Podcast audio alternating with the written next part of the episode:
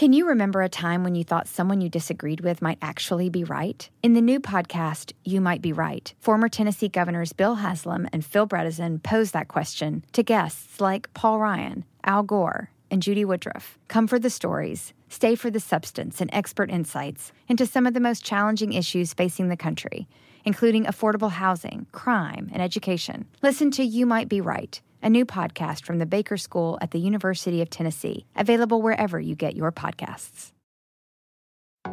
It's okay if you aren't ready for kids right now. It's okay if you don't want to be a mom now or even ever. It's nobody's decision but yours. But do you know what's not okay? Not knowing how effective your birth control is. Talk to your doctor about effective birth control options so you can make an informed decision. Tap to learn more.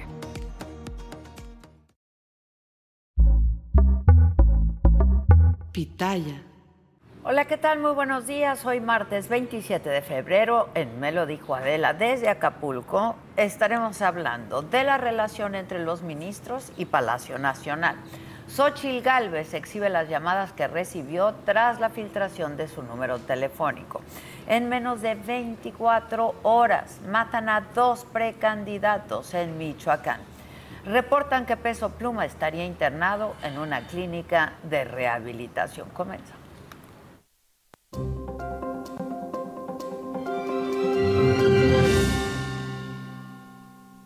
Bueno, pues en noviembre del año pasado, Arturo Saldívar renunció a la Suprema Corte de Justicia. Días después, estaba de lleno en la campaña de Claudia Sheinbaum. Fuera máscaras, se pensó, el político se había quitado la toga. Pero la semana pasada una declaración del presidente López Obrador desnudó a Saldívar y no como un político, sino como un sumiso. Posteriormente, y sin mencionarlo, el ministro Luis María Aguilar y la presidenta de la Corte, Norma Piña, le dieron lecciones invaluables a su ex compañero. Y así, frente a todos, quedó expuesta la verdadera forma de Saldívar. Ni juez, ni ministro, ni transformador, si acaso un subordinado de Palacio Nacional.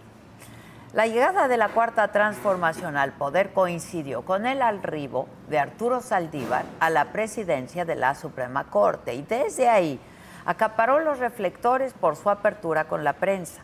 Inauguró sus conferencias mensuales, acudió a visitar a las reclusas del penal de Santa Marta y se hacía viral en TikTok. Y aquella máxima de todos los derechos para todas las personas, por supuesto que lo hacían ver como un ministro disruptivo y progresista. Es más, cuando acusó que había sido presionado y acosado por el gobierno de Felipe Calderón por el caso de la guardería ABC, se le vio como un juez sólido, recto, incorruptible. Ojalá ahí siguiéramos, porque aquella imagen de Saldívar se iba despostillando de a poco. Por ejemplo, a la hora de votar asuntos tan delicados como la militarización de la Guardia Nacional, ahí se posicionaba en favor de entregar un cuerpo de seguridad que se pensó como civil a las Fuerzas Armadas. Y sus argumentos fueron vistos por expertos en la materia como una absoluta maroma. Y lo mismo ocurrió cuando intentó extender su mandato por dos años más. La ley es la ley. Saldívar es un aliado de la 4T. Y lo supimos hace mucho y lo confirmamos cuando dejó la corte para subirse al barco de Claudia Sheinbaum. Pero la semana pasada, la imagen de Saldívar dejó de ser la de un aliado y pasó a quedar exhibido como un sumiso por el propio presidente López Obrador que dijo esto. Cuando se daban estos hechos y estaba Saldívar, se hablaba con él y él podía, respetuoso de las autonomías, de los jueces, pero pensando en el interés general, pensando en la justicia, en proteger a los ciudadanos ante el crimen hablaba con el juez y le decía, cuidado con esto. Saldívar era una correa de transmisión de Palacio Nacional. El mismo ministro que denunció el acoso de un gobierno previo ese mismo era usado para dialogar con subalternos. Menos de 24 horas después salió a defenderse, pero no en Palacio Nacional, no en Palacio Nacional, no mirando a la cara al presidente para desmentirlo, sino en el programa de radio de Ciro Gómez Leiva, y salió a aplicar aquella vieja práctica que recuerda a sexenios anteriores, porque hizo algo como un lo que el presidente quiso decir. Y aseguró que no había injerencia de parte del Poder Ejecutivo al Judicial, aunque el presidente usó la frase intervención respetuosa para describir lo que hacía. Y dijo que antes los presidentes también se reunían con ministros, sin embargo aceptó que eso ya no se hace desde que llegó la ministra Norma Piña al poder en el máximo tribunal. Pero en eso, en eso le faltó un gran, enorme detalle. Esa falta de comunicación, digamos, se debe a que la ministra Piña ha defendido en todo momento la independencia del Poder Judicial. Ese es el motivo por el que no está en la gracia de López Obrador. La confesión de parte del presidente detonó una serie de posicionamientos por parte de la barra mexicana de abogados, de políticos y de otros actores de la vida pública. Pero los dos más contundentes han venido de la misma corte, de la ministra presidenta Norma Piña y del ministro Luis María Aguilar. Esto es lo que dijo la cabeza del Poder Judicial, Norma Piña, quien siempre mantiene, la verdad, un perfil bajo, pero cuando decide hablar, más de uno termina contra las cuerdas. Debemos tener muy claro que en una recta interpretación de nuestra constitución no debemos confundir nunca la colaboración y el diálogo entre los poderes del Estado con la subordinación del Poder Judicial Federal frente a los otros poderes. Y como muy bien lo dice la ministra Piña, comunicación no es ni debe ser subordinación, porque la independencia judicial no es un atributo de las y los jueces, sino una garantía para quienes usan el sistema de justicia. Y la independencia es el piso mínimo de confianza ante quienes tienen una labor crucial, interpretar lo que dicta la Constitución porque es ahí donde se teje el Estado de Derecho. Por cierto, ayer la bancada de Morena en la Cámara de Diputados cumplió su advertencia y presentó formalmente una solicitud de juicio político en contra del ministro de la Suprema Corte, de Alberto Pérez Dayán. ¿Por qué la presentan? ¿Cuál es la razón? Bueno, pues que el ministro usó el voto de calidad que la misma ley le da para destrabar una votación empatada, empatada en una de las salas. Eso es lo que avala Morena, un acoso político a los ministros que actúan con la ley en la mano. Pero regresando a Saldívar, la otra voz poderosa sobre el asunto vino del ministro Luis María Aguilar, quien sin mencionar a su excompañero también dio ¿eh? una poderosa lección. Si una persona que se dice juzgador atiende a, intereses ajenos a los de la Constitución o de la ley, será el mandadero de alguien, pero no será realmente un juzgador. La verdad no hay mucho más que agregar a las palabras del ministro Aguilar, quien interpreta la ley por encargo o para torcerla en favor del poder en turno, no solo ha olvidado que la Constitución es la máxima herramienta de defensa de las personas. No solo ha olvidado que el poder tiene fecha de caducidad, ha olvidado también y de manera irreversible la función de un juzgador. Un juez sin independencia ha dejado de ser útil a la sociedad para convertirse en un arma desechable. Y ante ello, solo me queda parafrasear al gran filósofo Cicerón. El magistrado es la ley que habla y la ley el magistrado mudo. Y Saldívar habla mucho, tal vez de más. Ahora que la toga ya no le estorba, ojalá se le olvide dónde la dejó porque este país no está para que sea el mandadero de Palacio Nacional. Yo soy Adela.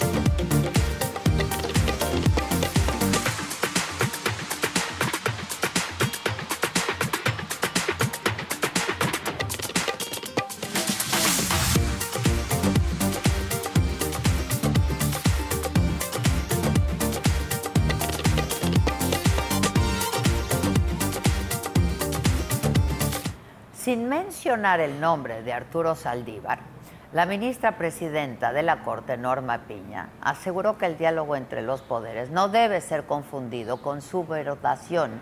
Y el ministro Luis María Aguilar les decía, dijo que cuando un juzgador atiende intereses ajenos, será el mandadero de alguien. Y vamos a hablar más de este tema. Y en este momento nos enlazamos vía Zoom con Francisco Burgoa, abogado constitucionalista, catedrático de la UNAM y colaborador de la saga, por supuesto. ¿Cómo estás, Francisco? Buenos días. Así suena tu tía cuando le dices que es la madrina de pastel para tu boda. Y cuando descubre que ATT les da a clientes nuevos y existentes nuestras mejores ofertas en smartphones eligiendo cualquiera de nuestros mejores planes. Descubre cómo obtener el nuevo Samsung Galaxy S24 Plus con AI por cuenta nuestra con intercambio elegible. Conectarlo cambia todo. ATT. Las ofertas varían según el dispositivo. Están sujetas a cambios. La oferta del S24 Plus de 256 GB disponible por tiempo limitado. Sujeto a términos y restricciones. Visita tt.com diagonal S-US diagonal Samsung para más detalles.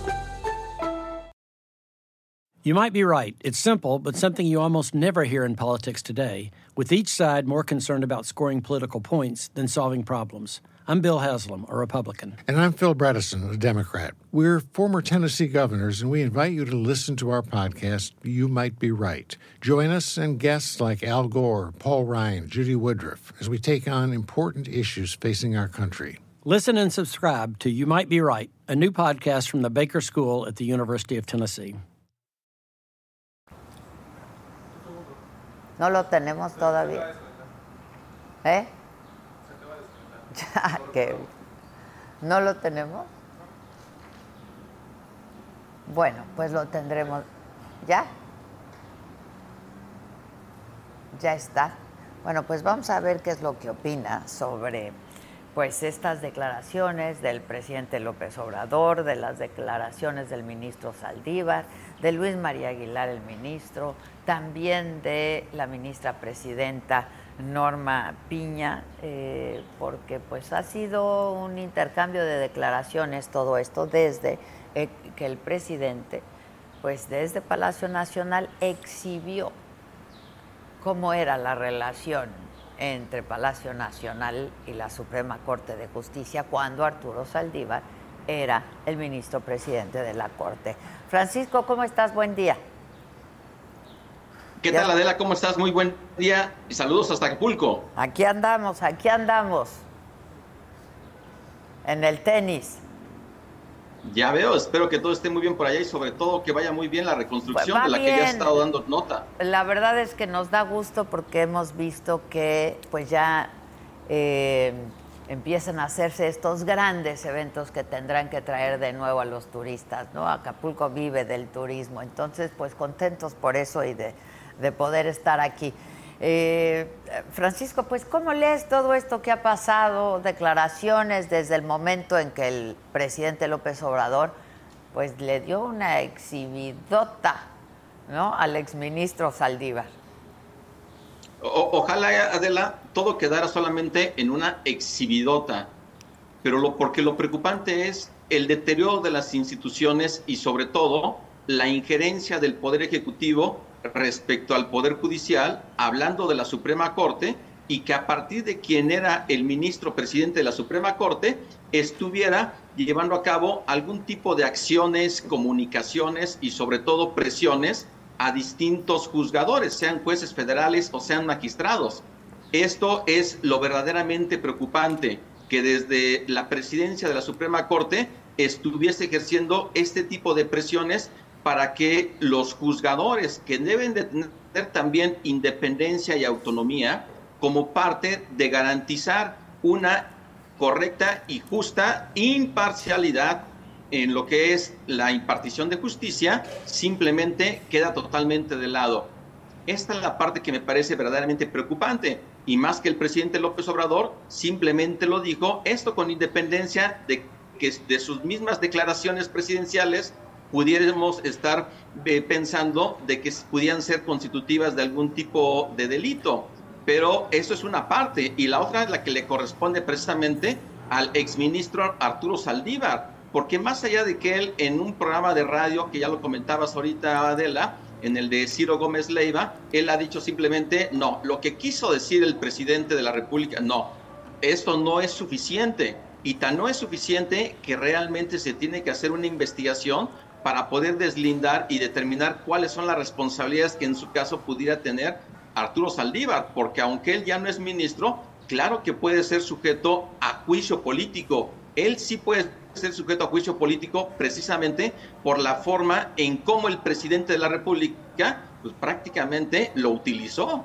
Eso es lo que dijo el presidente, porque más allá de que haya dicho que es una intervención respetuosa, o sea, no se trata de que sea una intervención con o sin respeto. Exacto, existe tal cosa como intervención respetuosa. Por supuesto que no, es una intervención, o sea, nos podemos ir a otros, este, otros ejemplos eh, burdos, en donde si hay respeto, entonces no es una falta de respeto, o sea, claro que lo es, pero esto es, insisto, lo verdaderamente gravísimo y preocupante, que el presidente abiertamente lo diga, y si alguien dice, no hay que ser ingenuos, porque ya los presidentes en otros momentos lo hacían, pero a ver, se supone que estamos en un cambio, se supone que estamos en una transformación. Claro, claro, ya no basta con el antes también lo hacían, ¿no? Porque pues la gente votó por el cambio justamente para que no pasaran estas cosas, ¿no?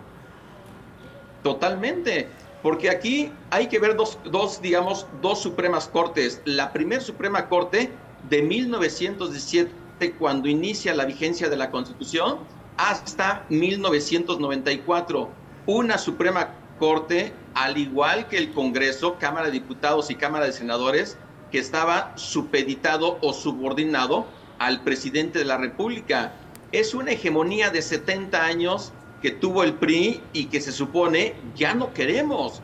Por eso se empezó a abrir un cauce democrático, empezó a llevarse a cabo reformas a la Constitución para poder transitar ya hacia, una, hacia un México democrático, hacia un México con instituciones autónomas e independientes. Se supone que ya no queremos tener esa hegemonía, ese hiperpresidencialismo, pero ahora simplemente se está transformando de tener tres colores, ahora tener un chaleco guinda, y esto es, en mi opinión, inadmisible. No es posible que ahora se pretenda estar creando una hegemonía en torno a la figura del presidente de la República. ¿Por qué? Porque no le gustan los contrapesos, no le gusta la división de poderes. Y esto es algo que de ninguna manera podemos estar permitiendo nosotros como mexicanas y como mexicanos. Desde 1995 que entró en vigor la reforma constitucional que impulsó el presidente Ernesto Cedillo en 1994, de hecho el 5 de diciembre del 94, cuatro días después de que él tomó protesta, presentó esta gran reforma para empezar a darle una autonomía y una independencia a la Corte, que desde 1995 empezó a desarrollarse, empezó a evolucionar y todo iba, en mi opinión, bien en esa independencia y autonomía a la Suprema Corte. Pero ante esas declaraciones, de verdad, es algo que tiene, no, no, no, tiene que quedar solamente en el mero anecdotario, en solamente los comentarios. Tiene que haber algo, y para empezar, a quien era ministro presidente de, de 2019, a 2023. ¿Qué, ¿Qué, tendría que pasar en todo caso en términos judiciales? Luego de estas declaraciones. pues, en mi opinión, Adela, número uno, tendría que haber una investigación por parte de la Suprema Corte para determinar si hubo o no hubo esas injerencias del ministro Arturo Saldívar, porque sabemos que como abogados no basta solamente la acusación, hace falta elementos de prueba y yo considero que si el Poder Judicial a través de la Suprema Corte debiese de hacer una investigación para determinar si el ministro Arturo Saldívar cometió o no cometió faltas a la Constitución, a la ley orgánica del Poder Judicial de la Federación y al Código de, Ética del Poder Judicial de la Federación. Esto por una parte y por la otra, sí iniciarle un juicio político al ministro Arturo Saldívar, porque ¿cómo es posible que para el caso del ministro Alberto Pérez Dayán, que bien comentabas también en esta en nota que, de introductoria que nos dabas, Adela, ¿cómo es posible que en el caso del ministro Alberto Pérez Dayán, que ejerció sus facultades con plena independencia y autonomía y además apegadas totalmente a la Constitución y a la ley, a la ley de amparo, se le pretenda iniciar un juicio político que aunque no hay, no tiene los votos Morena para que culmine un, juicio político, simplemente queda el mensaje, queda como parte de la narrativa en esas campañas electorales que están a punto de comenzar ya este viernes primero de marzo. Y ahí es donde, si se trata realmente de ser parejos, que se le inicie un juicio político al ministro Arturo Saldívar, que no va a pasar nada, no, lamentablemente no, simplemente porque Morena lo va a proteger y sobre todo porque forma parte del el equipo de la virtual candidata a la presidencia por parte de Morena. ¿Y, cuáles pudieran ser las consecuencias en todo caso, Francisco? En el, en el caso del juicio político al ministro Arturo Saldívar, y bueno, hablando del juicio político en general, son solamente dos eh, aspectos que el Senado de la República, convertido en un jurado de sentencia, pudiera determinar. La primera es destitución del cargo público. Arturo Saldívar ya no tiene cargo público, entonces él ya no sería destituido pero lo que sí podría en un momento dado llegar a ocurrir es que él pudiera ser inhabilitado hasta por 20 años. Esa sería la sanción que a él le podría corresponder, porque en el caso de la, eventual investigación que pudiera llevarse a cabo en la Suprema Corte, no habría ya una sanción que yo pudiera ver que pudiera ser determinante, quizá una amonestación pública, a lo mucho, pero, para los oídos de Arturo Saldívar no pasaría nada. En caso de comprobarse algo, ¿qué pasaría con sus votos y sus resoluciones? Esta es una gran pregunta, de la ¿Qué pasaría? Indudablemente considero que se podría estar cuestionando este tipo de votos que él hubiese dado en los distintos asuntos, que pudiera ser parte de los argumentos que como abogados postulantes podríamos nosotros estar elaborando, desarrollando con el propósito de desvirtuar algo relacionado con asuntos que haya intervenido o que haya votado el ministro Arturo Saldívar. Que es complicado, absolutamente lo es. Que pueda prosperar también es sumamente complicado porque no tenemos precedentes relacionados con situaciones de esta naturaleza. No las tenemos y esto es lo que hace complicado el panorama, pero indudablemente yo sí considero que valdría la pena intentarlo para ir dejando finalmente este tipo de precedentes en el caso de que se compruebe. De hecho, ya hay una magistrada que el día de ayer dio una entrevista en donde manifestaba públicamente y valientemente que el ministro Arturo Saldívar la presionó precisamente como parte de lo que señalaba el presidente de la República. Entonces ya salió una magistrada federal. Esperemos que salgan más juzgadores que en su caso hayan recibido ese tipo de presiones de, por parte de él exministro Arturo Saldívar. Yo también vi esa, escuché eh, esa declaración de la ministra diciendo que había sido presionada por el ministro, el exministro Saldívar. Eh, finalmente te pregunto. Magistrada. Magistrada, perdón, magistrada. Finalmente te pregunto, eh, Francisco, ¿qué, estas reformas, que ya, ya hemos hablado de ello, pero la reforma judicial que plantea el presidente, en eh, este último paquete de iniciativas que envió. Como la vez ya lo hemos hablado, pero eh, pues finalmente para concluir con eso. De las 20 iniciativas que presentó el presidente de la República el 5 de febrero, 18 son de reformas a la Constitución. Exacto. Dentro de esas reformas, en su mayoría son parte de un discurso político electoral y que además ya sabemos que la virtual candidata a la presidencia de Morena ya las hizo propias sin siquiera estudiarlas y saber lo que implicaría para ella en el caso de ganar la presidencia de la República. Pero me, refiero especialmente al caso de la reforma al Poder Judicial de la Federación, dado que es el tema que estamos comentando ahorita, Adela, pero si hay otra, tú me, tú me dices. En el caso de la reforma constitucional al Poder Judicial de la Federación, lo que se busca es, por parte del presidente de la República, y dicho coloquialmente es destruirlo. Así como conocemos hoy al Poder Judicial de la Federación, lo que se busca es simplemente desaparecerlo y convertirlo, pues prácticamente en un órgano político judicial a partir de la elección de los ministros, magistrados y jueces.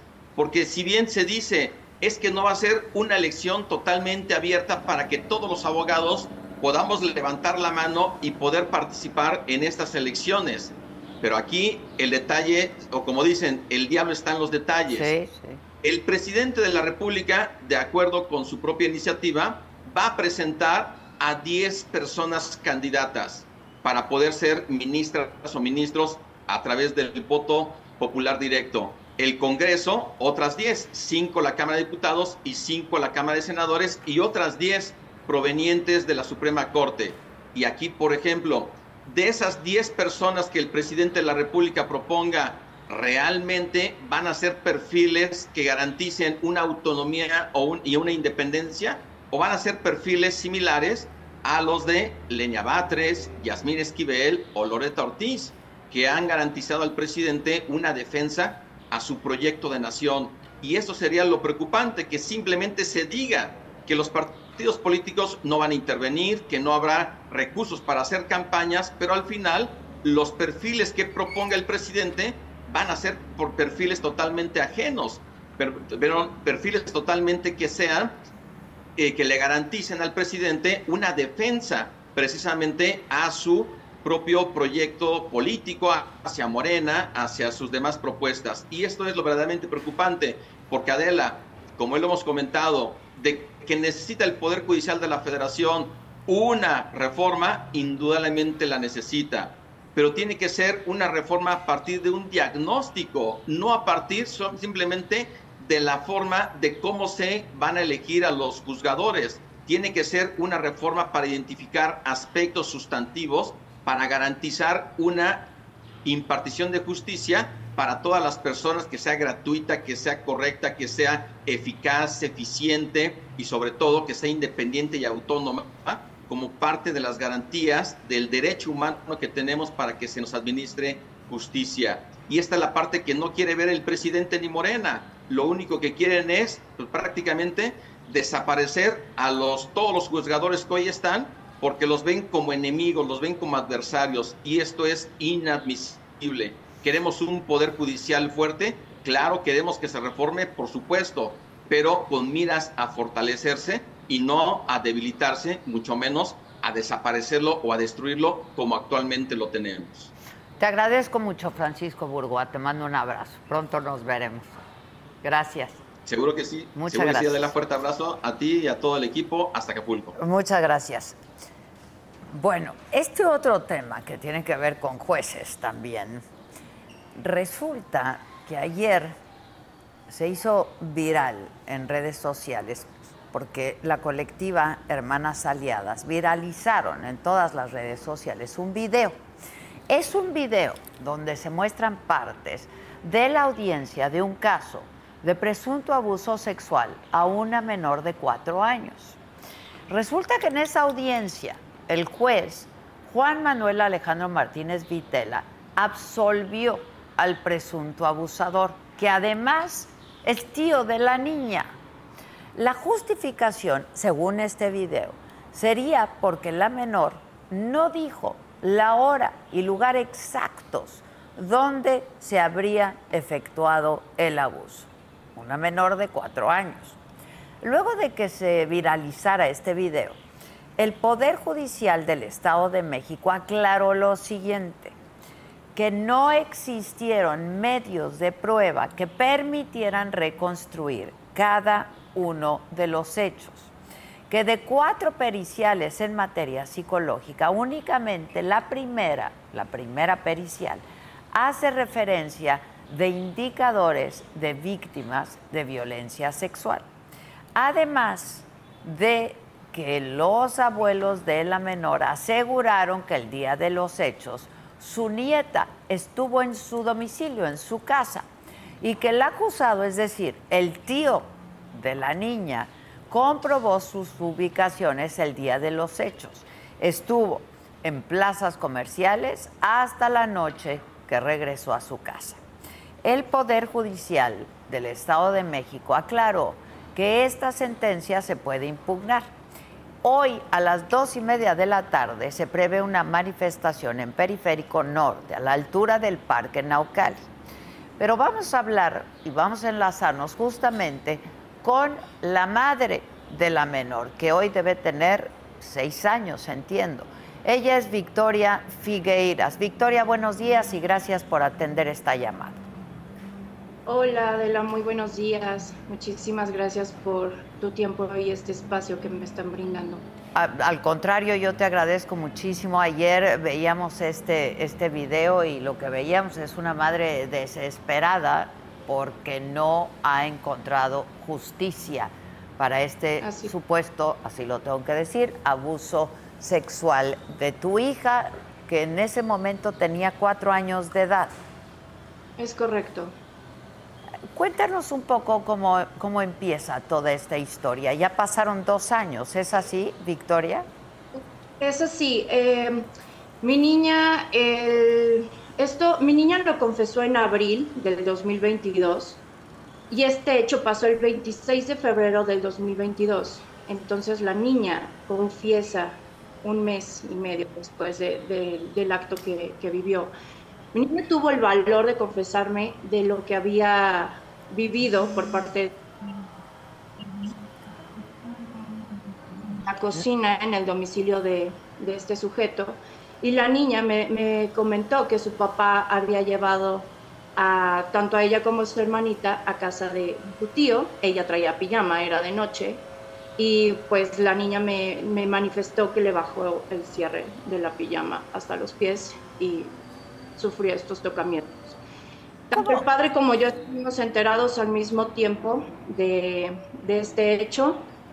Acudimos los dos a denunciar, sin embargo él no quiso, no quiso denunciar, pero yo llevé todo el proceso legal, yo continué con, con todas las indicaciones que me, me mandaban pues las MPs, las fiscales, que fue la entrevista de la niña, en donde lo manifestó, que fue prueba psicológica por parte de la perito Tania en Cautitlán Izcalli, donde también corroboran efectivamente que presenta un abuso sexual infantil.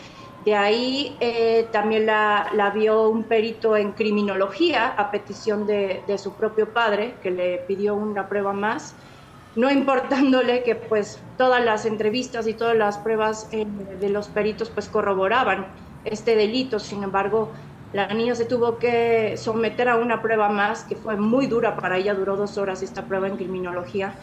Y bueno, eh, se obtiene la orden de aprehensión ya en el 2023, que fue el 19 de marzo del 2023, lo vinculan a proceso el 26 de marzo del 2023, está detenido en Barrientos un mes y medio y después solicitaron cambio de medida cautelar, que es eh, aportando un brazalete electrónico y así fue como él empezó a llevar su juicio eh, de control por medio de estar en libertad. Sí, sí. Y el, 20, no, y el 12 de febrero ya de este año pasamos a la fase intermedia oral, que fue justo con este juez Juan Manuel Alejandro Martínez Vitela, en donde se presentan testigos, desahogo de pruebas, los alegatos, y el 15 de febrero de este año, pues, dio el fallo absolutorio para el señor Alejandro N., el tío de mi hija, argumentando que pues la niña de cuatro años de edad no pudo decirle la hora exacta, la fecha exacta y el domicilio de casa del tío.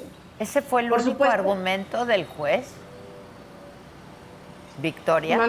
¿Ese fue el único argumento del juez? No, obviamente estuvo diciendo que la fiscalía no había hecho un trabajo de cadena perpetua correcto. Sin embargo, este, cuando yo inicio esta, esta denuncia, en toda la etapa de, de, la carpeta de investigación, a mí me empiezan a manipular mi carpeta, me empiezan a desaparecer pruebas, porque obviamente cuando la niña me manifestó lo que vivió, tomo la decisión de grabar para que ella cuente todo, porque eso que pasó fue estando bajo el cuidado del padre. Y esos videos yo se los mandé al papá diciéndole, esto pasó bajo tu cuidado, por favor ven a hablar con tu hija. Tú la llevaste a casa de tu hermano. Is America's primary system working? Is the Electoral College still the best process for electing a president? Could a third party candidate ever be successful? In a new season of You Might Be Right, former Tennessee governors Bill Haslam and Phil Bredesen gather the country's top experts to explore these issues and more as we approach the 2024 presidential election. Listen to You Might Be Right, a new podcast from the Baker School at the University of Tennessee Available now wherever you get your podcasts. Regresa la taquilla con René Franco, tu boleto de entrada lo más frívolo de la cultura y lo más profundo de los espectáculos. Escucha el podcast de la taquilla en Spotify o donde quiera que escuches podcast. De lunes a viernes a partir del 11 de marzo, en horario nocturno. La taquilla. Internet, ya estamos aquí.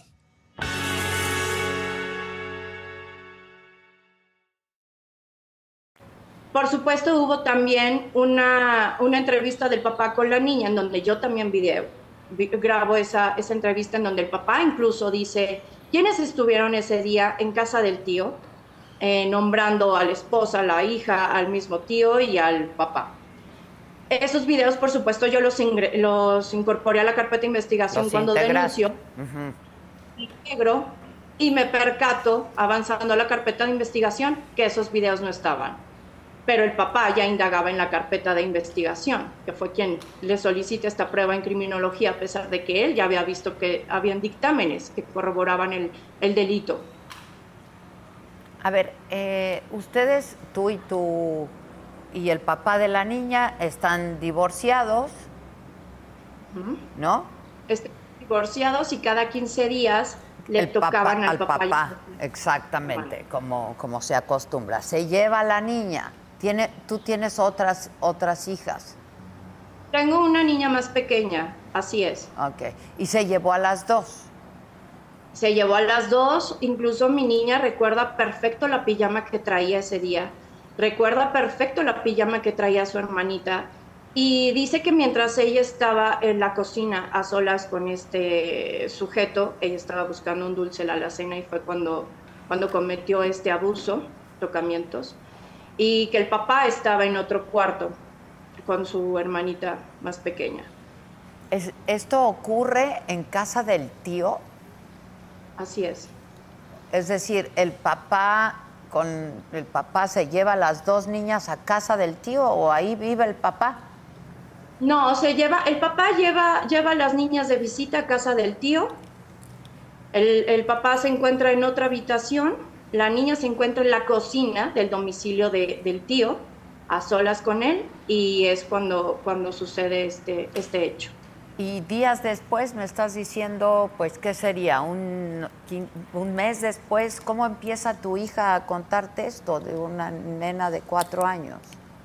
Mira, te debo, de, te debo de hacer saber que obviamente yo empecé a notar comportamientos extraños en las dos, en las dos, porque empezaban a regresar cada vez que se quedaban con el papá, ellas regresaban muy frustradas, este, molestas, la, la niña chiquita, la más pequeña, empezó a autolesionarse partes íntimas el cual por supuesto yo le informaba al papá y le decía, oye, está pasando esto, ¿por qué cada vez que regresan de estar contigo están teniendo estos comportamientos? Eh, la, mayor, que fue quien, quien confesó este acto, en una ocasión bañándose, pues también eh, traía un muñequito y bañándose pues empezó a darse besitos en su zona íntima yo dije, ¿qué está pasando? Por supuesto le informé al papá y dije, oye, algo, algo está pasando, las niñas están teniendo unos comportamientos que, que no entiendo qué está sucediendo. Después, un día bañándolas, cuando yo les estoy poniendo crema corporal, le sentí unas costritas y rasguños en las piernas a mi hija, la más pequeña. Ahí fue cuando yo le pregunté, mi amor, ¿te estás lastimando otra vez? Y me dijo, ella se quedó muda y la otra fue la que dijo, ya dile quién es. Dije, ¿cómo que quién es? Es que mi tío, el, el, acusado, le aprieta las piernitas. Y ahí fue cuando dije, ¿cómo que te aprieta las piernitas, mi amor? ¿Te lastima cuando te aprieta las piernitas? Y dice, poquito. Y le pregunto a mi hija, la más grande, oye, mi amor, ¿y a ti te aprieta las piernitas? Y ahí fue cuando ella dijo, no, a mí solo me tocó la, la parte partes íntimas, sí, sí, sí. Y supongo que tú pues montas en una desesperación brutal, ¿no? Y, le, Por supuesto. le informas al padre de las niñas y cómo fue su reacción. Como él no estaba obviamente en ese momento presente y yo le mandé los videos, porque lo primero que hice fue llamarle y decirle, ¿cuándo fue la última vez que estuvieron en casa de tu hermano las niñas? Y ya fue cuando me dijo, último fin de semana de febrero, ¿por qué? Y ahí fue cuando yo le dije, checa lo que te voy a mandar, esto acaba de manifestar tu hija. Le mando el video, porque obviamente yo grabé mientras mi hija me estaba dando toda esa información, dije, yo tengo que hacerle ver esto al papá, bajo, pasó bajo su cuidado. Obviamente el papá viene ese mismo día, como a los 20 minutos de que le dije, por favor ven, tienes que hablar con tu hija, esto pasó bajo tu cuidado. ¿Y quién mejor que tú saber qué día sucedió? Obviamente el papá viene, tiene la entrevista con su hija, grabé esa conversación incluso el padre con la niña y ahí es donde le manifestó mi hija qué fue lo que vivió por parte de quién, en qué zona de la casa. El papá incluso menciona quiénes estuvieron ese día en la casa, que fue tanto el papá, la esposa, el mismo acusado y la, y la hijastra. Pues es una historia de terror. ¿Cómo viste la respuesta eh, en un documento, seguramente ya, ya lo viste, eh, pues es la, respuesta del Poder Judicial del Estado de México, donde dicen no hay eh, pruebas que puedan acreditar la acusación, que de hecho el, pues el tío, ¿no? el supuesto abusador, dice haber estado en otro lado y tiene cómo comprobarlo. ¿Qué, ¿Qué, piensas de esto? Mira, eh, para empezar, esas son puras mentiras, de verdad que... Se me está... ...el de decir mentiras en ese comunicado. De hecho, están manifestando que el señor acreditó los accesos y las salidas de su domicilio. Mentira. En ningún momento acreditó el haber ingresado ni los horarios de cuando entró ni salió de su domicilio. Él simplemente dijo que, que entran por medio de ETA. Eh, están hablando sobre los temas psicológicos de la niña. La niña se sometió a la entrevista, a la prueba con perito de la perito Tania en Gautitlán Izcalli favorable. En la entrevista también lo manifestó. En la prueba con el mismo criminólogo que el, papá le solicitó, todo es favorable. Eh, ahí, ahí, ¿qué te puedo decir? Simplemente es un al ratito me encantaría que, el del Poder Judicial se pueda manifestar ahí mismo en donde voy a estar, ahí lo espero, pues para que esta situación de ese comunicado, porque todo es mentira, todo es mentira, todas están las pruebas. Al final el juez dijo, la niña es víctima de un abuso sexual. No hay que desviarnos de la realidad. El juez tomó una resolución que no debió de haberlo hecho porque la niña es víctima. Sin embargo, por no haber acreditado hora, fecha y dirección exacta, pues creo que se pasó y violó los derechos de la menor, la revictimizó, la discriminó por tener cuatro años de edad. ¿Por qué en ese comunicado no está ahí? Porque en ese comunicado no dice que el mismo juez no tomó ni siquiera en consideración la misma declaración que tuvo la niña con el juez. No tomó en, en consideración todos estos peritos. El señor, su señoría, en ningún momento en su audiencia pudo argumentar, incluso, ni siquiera consideró la parte de los testimonios de la contraparte. Simplemente dijo fue, Aquí nadie me puede comprobar esto por la hora, por la fecha. La niña tenía cuatro años de edad, no me lo manifestó. Sin embargo, ahí están todas las pruebas. No, bueno, eso es una locura, eso es una locura. ¿Por qué? es una...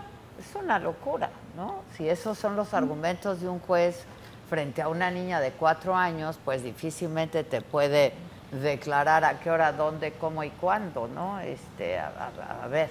Ahora, eh, te pregunto lo siguiente, ¿por qué el papá de la niña, tu exmarido, no denunció? Porque entiendo que es su hermano, ¿no? El, supuesto abusador, pero cuando se trata de un hijo, pues no importa, ¿no? el grado de... No sabría darte una respuesta ante ello.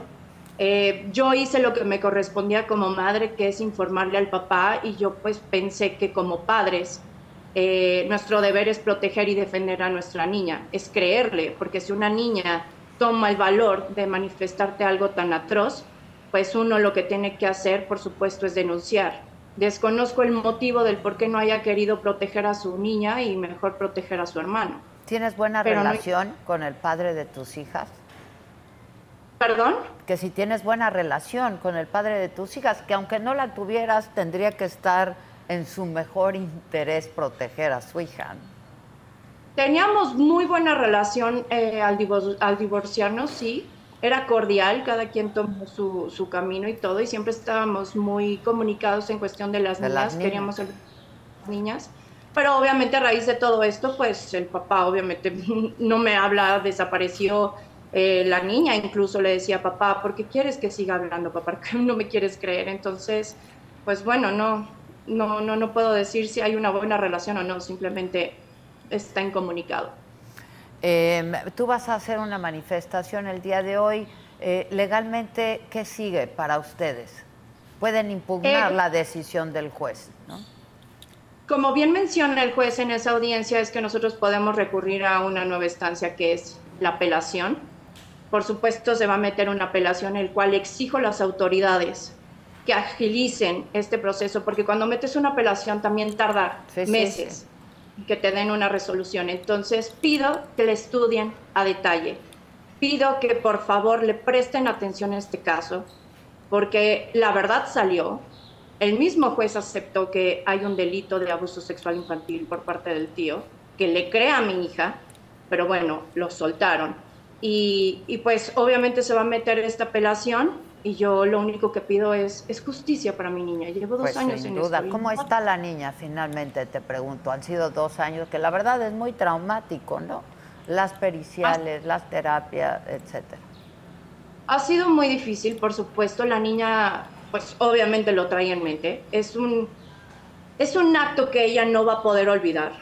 Va a tener que aprender a vivir con ello ya se está trabajando en, ella, en mí, porque yo también estoy muy afectada.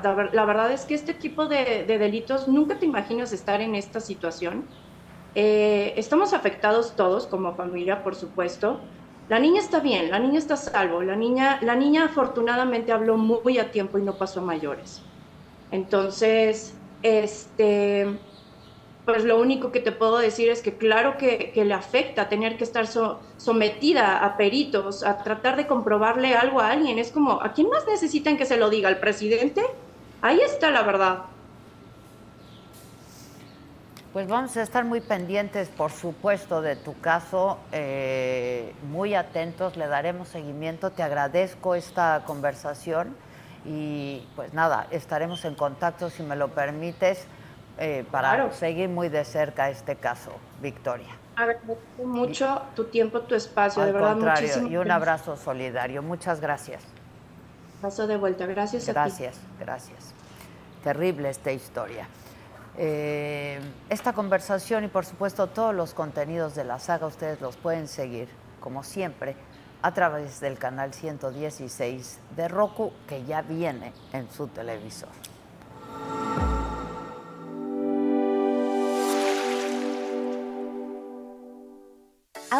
Televisión de streaming por el canal 116 de Roku, ya puedes disfrutar de la barra de entretenimiento que la saga tiene para ti.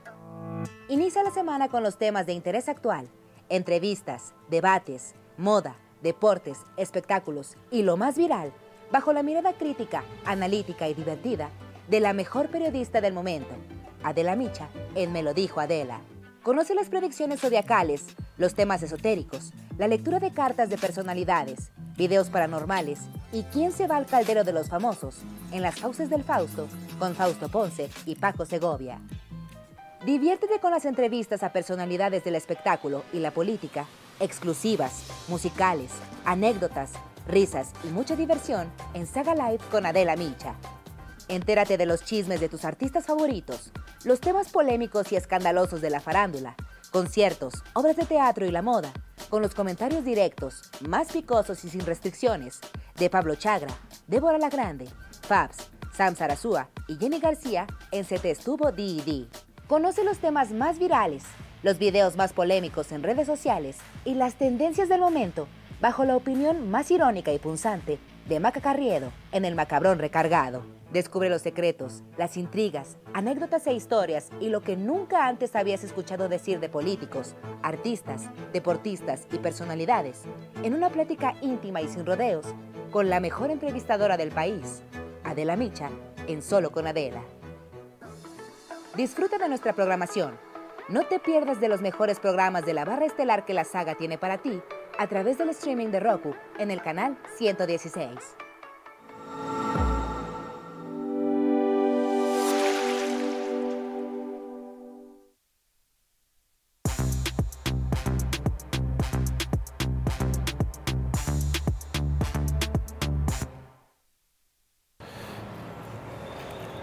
¡Uy! Uy, ¡Qué majestuosidad!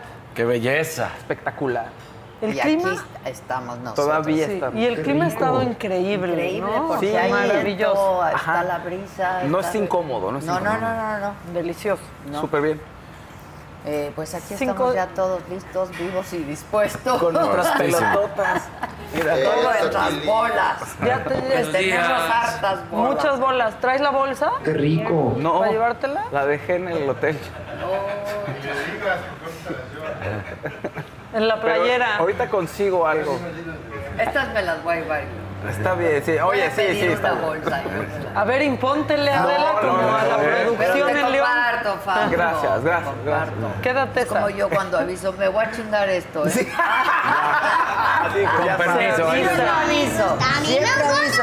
Me voy a chingar Sí, esto, sí. ¿eh? El que avisa no es traidor, Exacto, sinceramente. Yo aviso, yo aviso, me lo voy a chingar. Está buena. El que avisa no es traidor. Pues sí, buena, pues claro. Oye, pues este, macabrón esta historia. Sí, y- terrible. Terrible esta historia. Ayer Horrible. se hizo viral. Este, y hoy en la mañana otra vez y otra vez. Y pues nada, yo aprecio muchísimo que la mamá de esta criaturita, que hoy debe tener seis años, porque esto pasó hace dos, comparta la historia con nosotros. Habrá una manifestación hoy, convocada por ella, por supuesto. Y va a tener que apelar, pero vamos a ver qué es lo que dice. Eh, qué es lo que dice el juez y tendrá que dar una explicación ¿no? de por qué toma esta claro. decisión. No nada más porque no se acreditora al lugar, es como una niña de cuatro años, vas a ver esas cosas. Sí, es Son que- esos momentos cuando los jueces fallan y dices, en el momento en el que estamos viviendo en México y este idiota hace una cosa de esta manera. No, pero... Pero mira, este, el Poder Judicial del Estado de México argumenta que eh, pues hubo otras periciales, Claro. ¿no? Que no tenían una metodología clara ni, ni certera.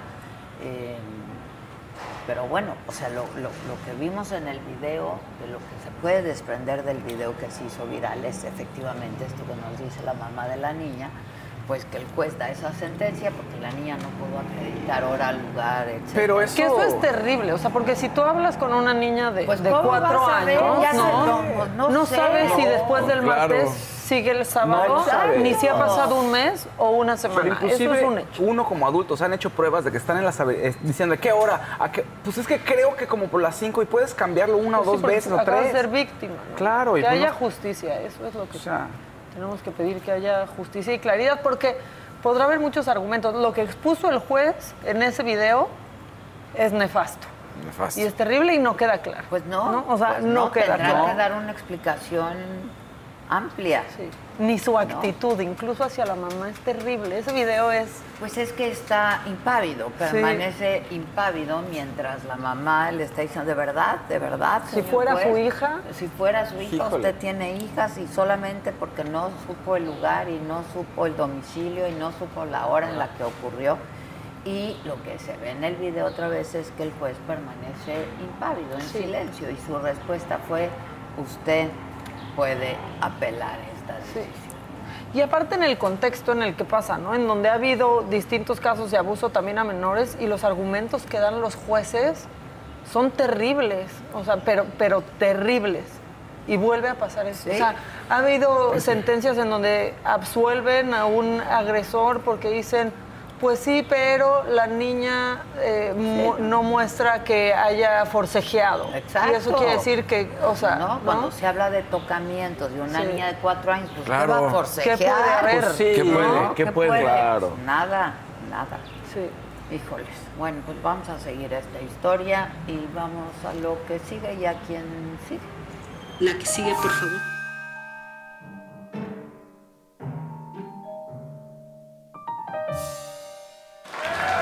El presidente sigue contra YouTube, o sea, sigue contra eso. Las llamadas, les traigo las llamadas contra Xochitl Galvez y hay una persona que quiere ser presidente y el chat GPT ni lo topa.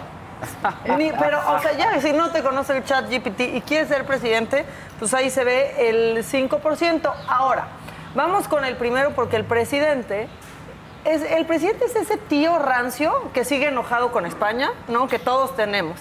Pero aparte es ese tío que está orgullosísimo de sus posteos y los lee.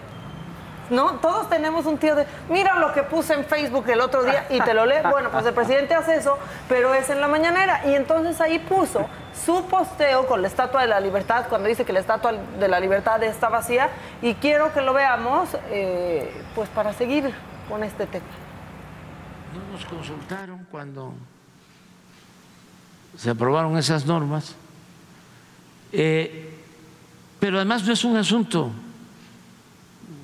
solo técnico, es un asunto político, porque ni modo que esta norma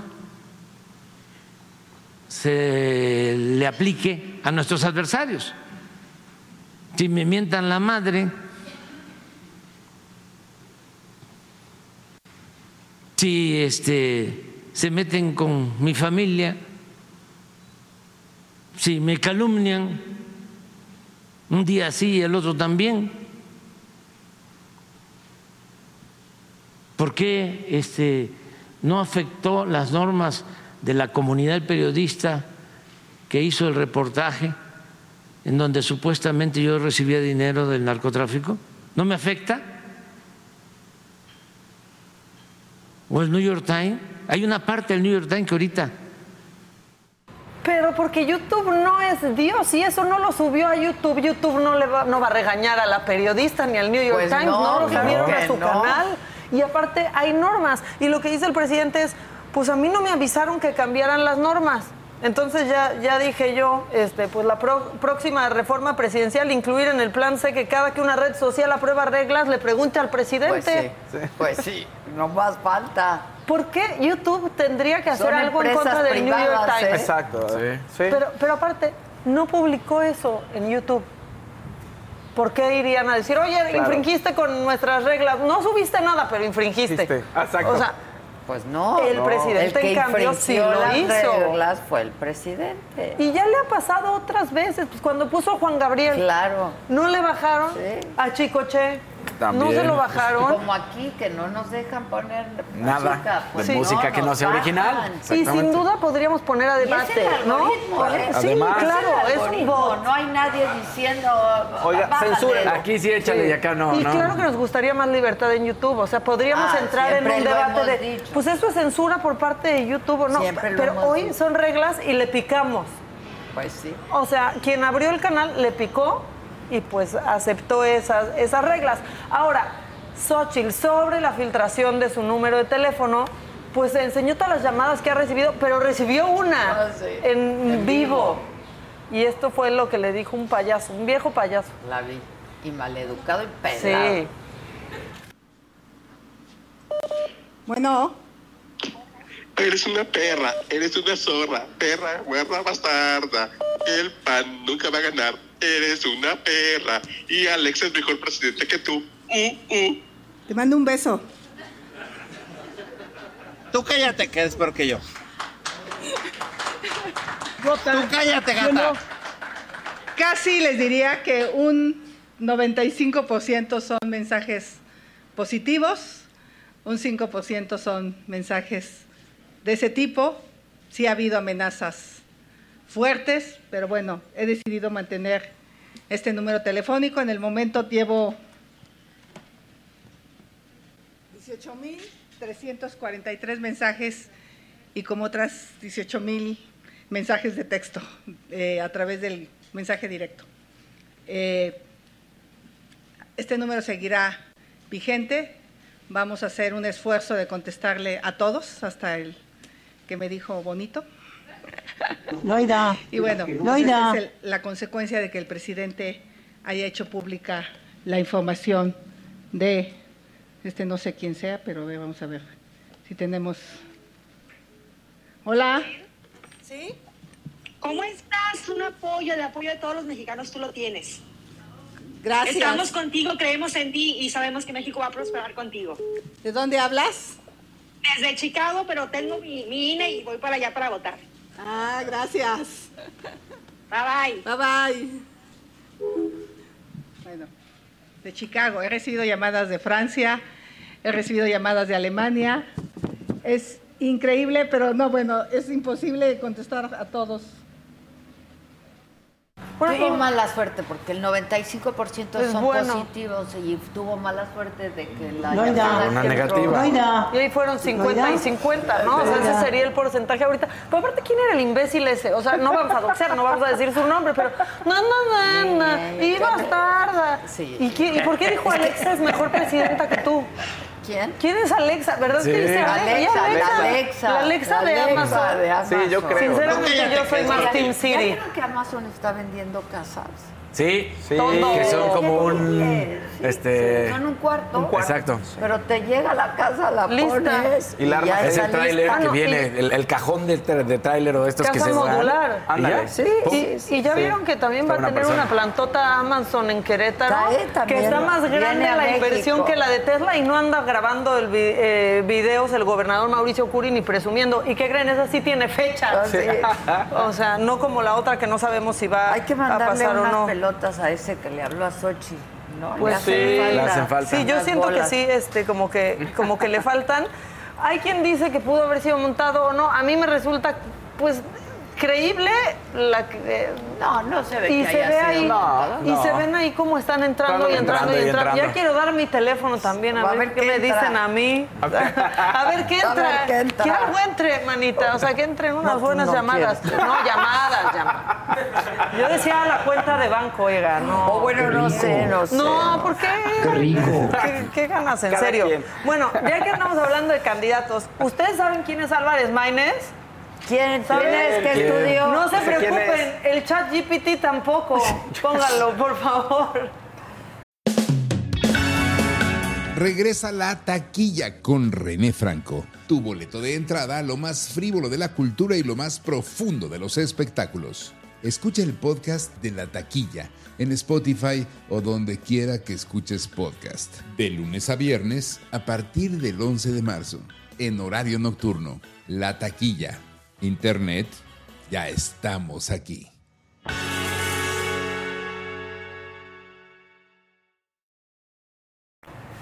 Miren, y ahí está. ¿Quién es Jorge Álvarez Maínez? Le están preguntando. Es un nombre que no me resulta familiar en mi base de datos hasta mi última actualización en enero del 2022. Puede ser una persona no pública o de relevancia limitada. Me encanta. Está es de relevancia de- limitada. limitada. Está muy preciosa esa relevancia Con eso me quedo. ¿Cómo es Jorge Álvarez Maínez? Relevancia limitada. El otro día estuve jugando con el chat GPT, haciéndole preguntas y te contesta. Es muy increíble, ¿eh? Está increíble el sí. chat GPT. Yo lo he estado usando Le para pregunté armar de cosas. mí, le pregunté. Sí, sí, sí. O sea, yo, bueno, pero es que te puedes sacar hasta secciones. No, es- no, claro. Si pones el perfil y así. Ah, no aplica para Álvarez Maínez porque pues no, no ¿Quién podría... es? ¿Qué estudió? Exactamente. Relevancia limitada, te estoy, te estoy diciendo. Bueno, en otros temas, el fin de semana, también con el presidente tiene que ver, pues se conmemoró el aniversario luctuoso de Madero, ¿no? Y entonces se nos pusieron con una, híjole, con una transición bien creativa los de presidencia. Por favor, pónganla para, para que vean cómo son igualitos. Y ahí está, ¿no? Este, cantando el himno, el presidente, y ahí es AMLO, AMLO, y de repente, ¡Madero! Ah, caray. Se nos convirtió en Madero. ¡Qué disolvencia, Qué Chalini! Ni tú puedes No, deja ni. Chalini se atrevió a tanto. No, o sea, ni no, Chalini no. se atrevió a tanto. Pero como entonces andábamos maderistas, híjole, nuestro gobernador de Sinaloa se aventó un comentario que ahorita ya no asusta. Pero si lo hubiera hecho a medio sexenio, no, hombre, todos hubieran brincado con que, claro, ese es el plan y aparte vamos a hacer Venezuela. Vean lo que dijo Rubén Rocha. Dale, no me toque, señorita. No Evítese un problema. No. Será muy regidora y se está grabando. No. Fíjense tantito, esa, esa es una que se andaba pasando de bolas y es una regidora de Zapopan. ¿Tenemos el otro? No está. Bueno, pues dijo el, pre- el gobernador de, de Sinaloa que le había ofrecido una curvita al presidente para quedarse más tiempo. ¿Por? ¿Cómo? ¿Quién a quién? El gobernador de Sinaloa le dijo al presidente en un evento el fin de semana, queremos que, hubiéramos querido que se quede, si hasta yo le ofrecí una curvita ahí, o sea, ¿no? Como una triquiñuela, Ajá. una Sí, cosa, haciendo referencia para al Darle la vuelta, darle la vuelta. Ajá. Si después de seis años nosotros queremos tanto a los presidentes que queremos que se vayan a LB, o sea, a la vacación, Sí. ¿no? Ya trabajaron seis años, que se vayan, De que descansen, ¿no? Este, que disfruten pues, lo que hicieron por LB. México. Sí, que se vayan a la vacación. ALB, todos. Y bueno, eh, ustedes vieron ahí a la regidora de, de Zapopan, se estacionó donde no debía. Y así se puso porque la grabó el policía. Señorita, No evítese un problema. No, Será muy regidora y se está grabando. No me toques. Señorita, por favor, compórtese como lo que es. Si es regidora, No me toques. si es una dama, No tienes compórtese por qué como agredir lo que porque así Yo agreden no le a estoy los agrediendo. ciudadanos. No me Strike. toques. Yo no le estoy agrediendo. Ah, te estás burlando. No, aparte. señorita, nada más le estoy grabando su actitud. No, no tienes por qué grabar porque así tratan a los ciudadanos. ¿Cómo la trato? No ¿De favor? Hay un montón de testigos pidiéndole de favor que mueva su vehículo y que se evite la multa. No tienes por qué grabar. Sí, si usted es de regidora, qué bueno, yo respeto su trabajo, respete el mío. No tienes, no tienes por qué grabar a las personas. Claro que sí, Claro que no. claro que sí, yo puedo Claro documentar no. mi trabajo, mi Por función y su agresión. los detesta. ¿Sale?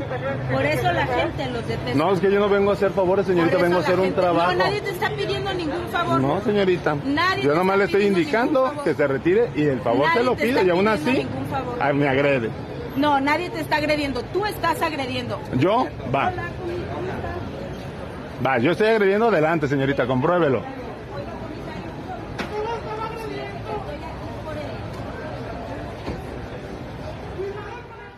Y ahí se abre otro debate.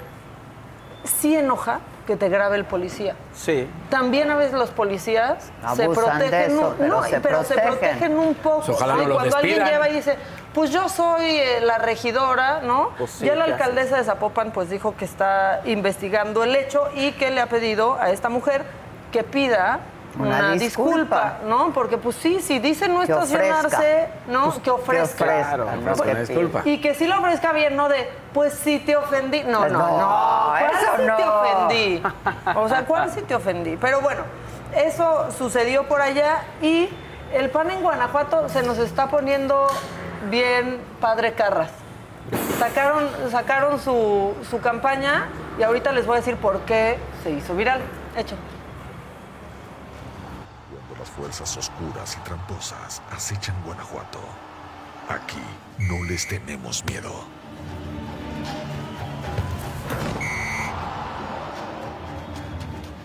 Esta es nuestra cancha y la vamos a defender.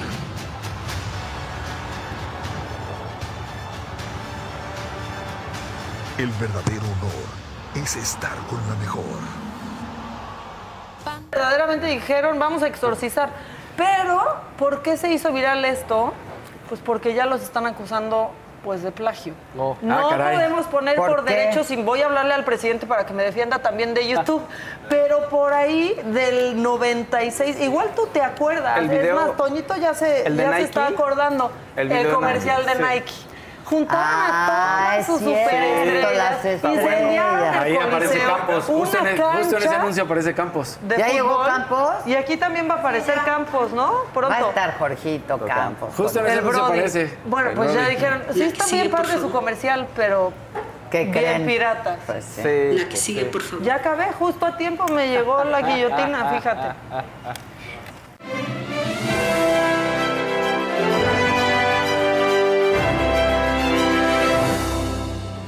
Oigan, les voy a platicar sobre Ricardo Casares, que fue bastante terrible lo que le ocurrió el día de ayer.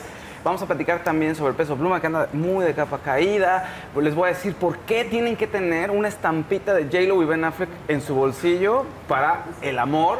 Les voy a platicar también sobre Vin Diesel y el nuevo escándalo de J.K. Rowling, la escritora de Harry Potter.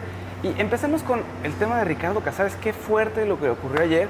Que Pato Borghetti estaba entrando al set y ve a su compañero salir y como trastabillar y tocándose el pecho, diciéndole que le ardía y que le dolía la mano derecha.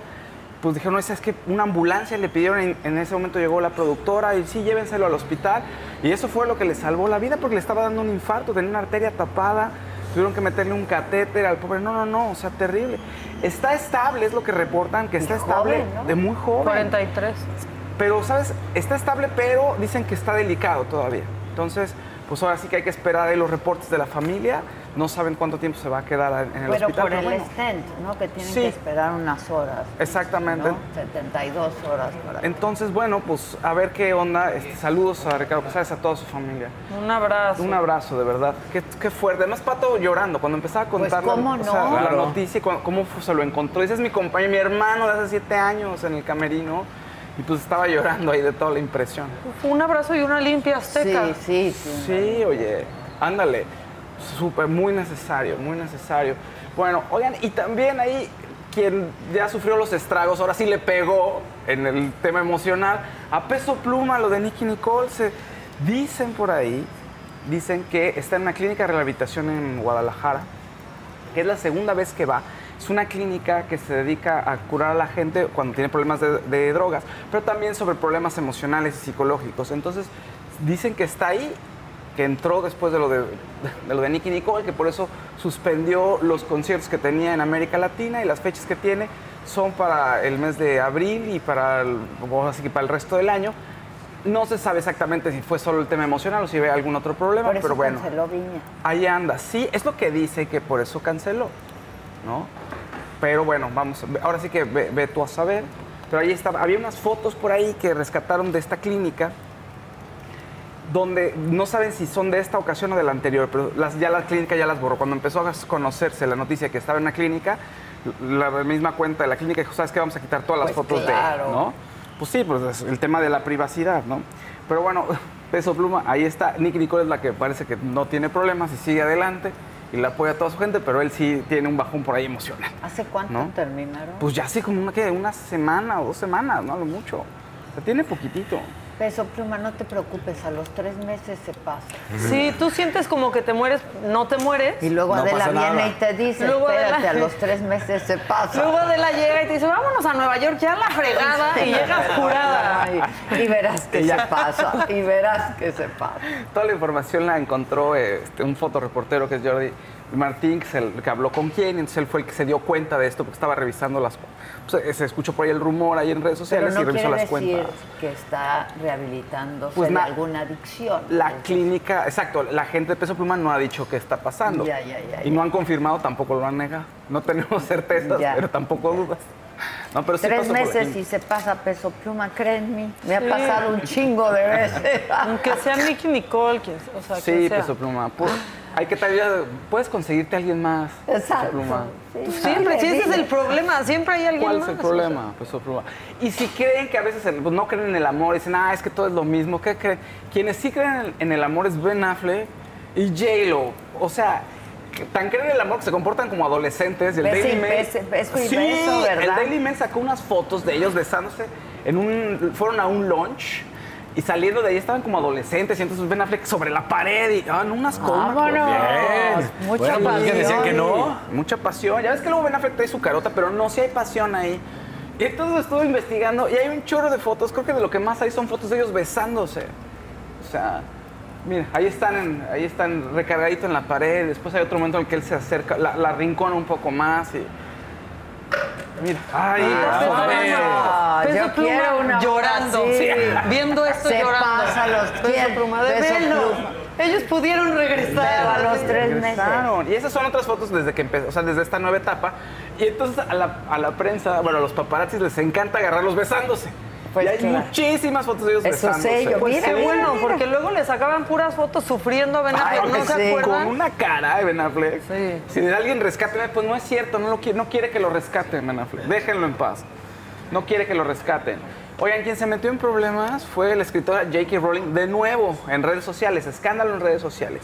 Pues resulta que criticó un post, una noticia que subió Sky News, sobre una chica trans que desvive, como está, ya a veces desvive es la palabra, desvive un gato, o sea, lo mete en una licuadora y tiempo después a- este, desvive a un hombre ahí y entonces ponen ese post, pero Sky News dice ¿Por qué es estás una diciendo mujer. desvive? ¿Por YouTube? Porque, yo, porque Leo, no sé si Leo me va a enojar. Presidente, No sé otra vez. se enoja Leo conmigo. O se sea, desvive. conmigo. Desvive, sí. Lo ¿Cómo? mata. ¿Pero Lo asesina. Pues el tema. Ah, no, no. gato se metió en la licuadora. lo No, no, no. Y, y se graba. Y se graba, la chica tan se graba metió en la licuadora y después asesina a una persona, a un hombre. Pero lo que hace enojar a J.K. Rowling no es tanto el acto y el hecho, que es pues, sí, deleznable, sino porque Sky News puso que era una mujer. O sea, lo manejó como una mujer y no como una chica trans, o no como alguien trans. Y entonces dice J.K. Rowling, estoy cansada de esta mierda, así lo dijo, estoy cansada de esta mierda. Esos no son nuestros crímenes. Ya ven que J.K. Rowling, el contexto es que mm, No el tema de... Está defendiendo a la mujer. Dice la- sí, mujeres son mujeres, hombres son hombres, y esto de, de que yo soy mujer y soy hombre al mismo tiempo, eso no le convence. ¿No? Que Entonces, mucha gente trae la misma postura. ¿eh? Sí, claro. Y mucha gente en contra de J.K. Rowling, entonces, pues ahora sí que en redes sociales están linchándola. Algunos, como dices tú, también le dicen, sí, claro, yo estoy contigo. Entonces se ha O generado sea, mucha para discusión. J.K. Rowling el problema es que se haya dicho que fue una mujer y no una chica trans. Exacto. No que haya matado a No. las personas. No, no, al gato no lo está defendiendo. No, al Dios gato ni a, ni a la mío, ni a la persona. persona. No. No, no, no, a ellos no los defienden. horrible. ¿Qué esa es la tontería? Dice Exacto. que, dice ella, es que claro, entonces esto afecta a estadísticas, porque entonces resulta que las mujeres tendremos, podríamos ser igual de agresivas que los hombres y en estadísticas, en cuestiones de igualdad de género, no nos hace bien. O sea, más bien dice. ella lo que está defendiendo es el hecho de que eh, la mujer no es asesina. Sí, el gato y el Exacto. señor le valió madre. Sí, sí, sí, eso sí, eso sí ocurrió, no, no le importa, no le importa, no le importa. Que sí afecta a las estadísticas, sin duda. Sí. Pero estás hablando de un caso terrorífico. Sí, claro. Que lo que menos importa es una más. Es quién fue. ¿no? Exactamente. Entonces, bueno, J.K. Rowling sigue en eso y mucha gente le ha dicho, ya, yo, yo estoy trabajando en una librería y a tus libros los escondo. Y dice J.K. Rowling, ah, bueno, uy, pues ya estoy arruinada entonces. Pues, Pues sí, es una mujer poderosísima. Sí, no, no, no. Macromillonaria. Definitivamente, es- pues no le importa, ¿no? Oigan, y bueno, fíjense que lluvia de estrellas en, en Aguascalientes, van a caer así muchas estrellas. Que Ya dijeron, bien- tienen, ahora sí, en el foro de las estrellas, resulta que viene Sting. No. Viene Cristina Aguilera. ¿Y nosotros no? Viene Toto, el, el Divo, Plácido Domingo. No, no, Wow. o sea, un show Plácido. impresionante. La Feria de San ¿Cómo Marcos, estará Plácido felicidades. después de todas las acusaciones? Ese- oye, sí, él cancelado, también, pues. Sí, cancelado en todo momento. Pues lo cancelaron, claro. No, el cancelado en todo momento. Entonces, pues felicidades a Aguascalientes. ¿Cuándo empieza? Eh, empiezan en abril, me parece. 26 de abril va a estar Enrique Iglesias. Alejandro 5 de mayo. Uy. Mi cumpleaños. No, ¿O qué? 5. Ah, cinco. Antes, unos de- va- 20 ¿Qué días dura? antes. ¿Un mes? Un mes. Sí, porque ve 16 mes. de abril, 13 de abril, Velanova. Podemos ¿Qué podríamos decir? Que sean 13 de 5 abril. para ver a Alejandra. Sanz. Que nos invite la feria. Del ¿El 13 5 de, abril de al 5 mayo? Al 5 de mayo. 13 de abril al 5 de mayo es lo que Ok, dura la feria. ok, Sí, ahorita marzo se nos semanas. complica, pero, pero mayo Pero, estamos. ma- pero sí, no, finales de abril. claro, desde abril estamos. ¿Cuándo estamos en León? Estamos. 5 y 6 en León, está bien. Está bueno, sí da tiempo. Y luego nos vamos a ir a Mazatlán al eclipse, ¿no? Sí, vamos ¿No a estar quedamos eclipsados en Mazatlán. Eso quedamos, ¿no? Sí. Bueno, por último, eh, para los fans de las películas de Rápidos y Furiosos, Vin Diesel subió un post muy bonito despidiéndose de la franquicia porque falta una parte de la- del final. O sea, tienen un Fast and the Furious X, o sea, 10, y lo dividieron en dos partes. Van a hacer, o ya están en producción, la segunda parte de la franquicia ya para despedirse. Mucho coche, mucha acción. Y Vin Diesel dijo, oigan, esto es un esfuerzo de todos ustedes porque somos una familia. Es algo muy especial. Entonces, es una franquicia que ha generado 7 mil millones de dólares. O sea, es impresionante. Y son películas malísimas, perdón, pero son muy malas. No de Ya, nuestro o sea, tipo. no. sí, bueno, no, malísima. Pues malísimas, no. pero Ya, sí pues, funcionan con 7 mil millones de dólares no puedes decir que es malísima. No, sí, pues son ¿Cómo? malas. A ver, generó 7 mil millones de dólares, no puedes decir que es malísima. Se van a Que pelear. no- que no se van a porquería Hay mucha que genera porquería. mucha O sea, las drogas es, se es venden una mucho película también, que a mucha gente, Sí. y sobre todo en Estados Unidos, y No, a todos los que les gusta.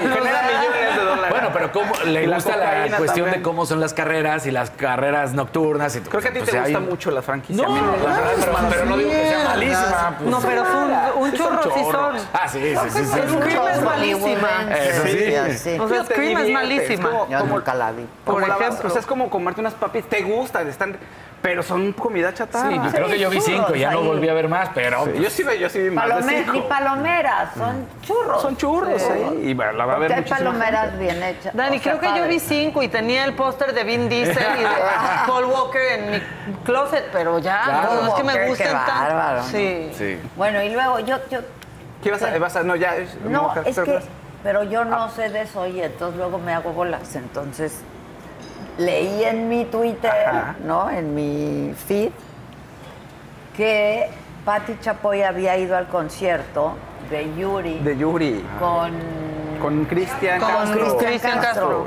Y que la bucharon. Que la bucharon, Que porque- sí. ¿Sí supiste? Sí, sí, también estuve viendo. que Que, no les cayó bien. porque pues la, le, le dicen que maltrató a Bisoño en el último programa en el que estuvo. Es que no voy a decir el último, voy a decir el más reciente, porque esperamos que se recupere pronto y regrese a su programa. Pues es que lo, medio lo regaña ahí un poco. Lo mandó a su casa, Lo dijo, mandó por a eso su te vas a casa. ir a tu casa a descansar, pareces fantasma. Pues sí está, o sea, ahora después de lo que pasó, Yo no creo que sea se ve muy feo, ¿no? Bueno, sé. yo creo Más que bien le estaba, está como diciendo, vete yo creo que estaba cuídate. preocupada por, o sea, en el video Llegó tarde. llegó tarde. Y entonces le dijo, Y no fue a un llegas evento". tarde, no como siempre llegas tarde, y después te mandan los horarios eh, para los eventos y, y no, no llegas. llegas. Y entonces él dijo, bueno, es que es un caso especial. Y entonces ella le dijo, por eso ya te vas a ir a tu casa a descansar. Pareces fantasma. Asma, sí. Yo creo que no, no es que lo haya tratado mal, yo creo que Pati está preocupada diciéndole, a ver, vete y componte. Porque aparte son amigos, comen Sí. juntos, salen juntos. Yo no es creo que relación haya años. sido, Es que la verdad, regaño. ¿eh? Eso pasa en la tele, ¿no? O sea, se quedan con lo que se ve, pero no tienen el contexto de, Claro, es de la como si te veo relación. muy mal y te digo, ya vete a tu casa a descansar, Ajá. pareces fantasma. Ay, me lo imagino, prefiero que le digas un Sí. ya, Maca, vete a Sí, descansar. vete, Sí. exacto. A ver, me ha dicho, Sí. vete, no vengas, ya vete, vete. no vengas. No, vete con nomás alguna emergencia. Sí. O cuando tienes una emergencia y Vete, pone cara de susto y digo, vete. Sí. Digo, no sé si al aire lo he dicho, pero... Pero podrías Pero decirlo y no sería un, regaño. Yo, yo me lo imagino así. Y, yo lo justo vi. antes, lo- pues ya lo hemos dicho, lo- los vi a todos comiendo, pasándosela, pues bien, o sea, con, Bomba. con Bomba. cuates, sí, Sí, como amigos. entonces bueno, pues... eh, No creo, le- ¿no? Yo tampoco, pero le tocó a Pati Solo jugar que queda feo ahora Ajá. con todo. Sí. La que sigue, por favor. No, ante los hechos, pues pareciera que lo regañó, pero yo creo que más bien estaba muy preocupada, porque creo que antes, incluso, le pedía que no regresara tan pronto a trabajar. Claro. Sí, le dijo que, Sí. que fuera dos días a la semana o algo así. Te, te Exactamente. menos días, le dijo. Le Que dice. Cuando uno está en esto, cree que si uno no va a trabajar, Se el cae. mundo se cae, ¿no? No pasa nada y lo primero es la salud, esa es la verdad de Sí. las cosas.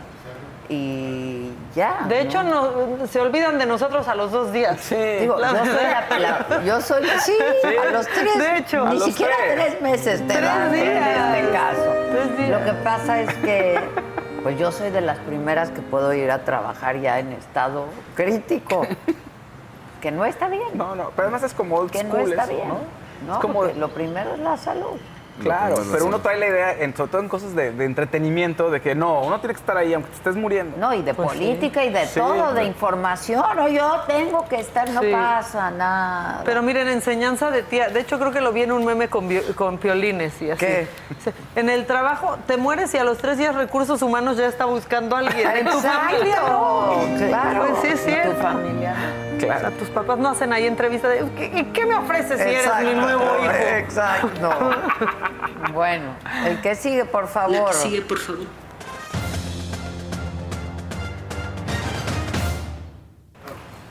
¿Cómo están? Vamos a hablar del Abierto Mexicano de Tenis, por supuesto, lo que ha sucedido, haremos un recuento. Eh, hoy se va al pleno la discusión de los salarios equitativos. También estaremos hablando de lo que ha sucedido con la selección mexicana femenil en la Copa W, que hoy derrotó 2 por 0 a Estados Unidos y lo hace histórico. Entonces, bueno, pues momentos que hay que reconocer. Y por supuesto, ya los clavadistas saben quiénes van a ir a participar. Ya se otorgaron por parte del Comité Estabilizador las plazas y se respetan los lugares. El 25, la madrugada del 25 de octubre, Acapulco cambió para siempre. La arena GNP quedó destrozada como muchos otros edificios y como otras muchas casas en este bello puerto. La verdad es que a partir de ahí vino un esfuerzo titánico por parte de los organizadores para tratar de volverle a dar la cara del tenis a Acapulco y que la gente regresara. Los primeros que brillaron por aparecer fueron justamente los tenistas. Recordemos el video de Tsitsipas, de Zverev y de algunos otros que invitaban a la gente a venir al Abierto de Acapulco.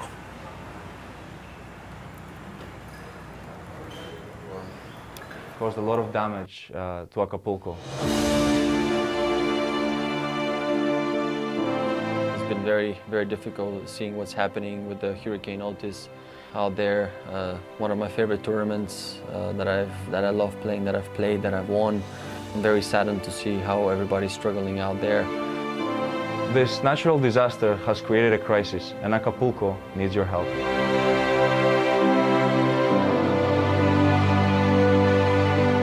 The tournament, together with NGO Construyendo, is leading the way and trying to rebuild this whole city. Your effort is much appreciated. Please help uh, to and donate uh, as much as we can. donate money to help raise money to rebuild the beautiful city of Acapulco and to help the people of Acapulco. Let's rebuild this beautiful place.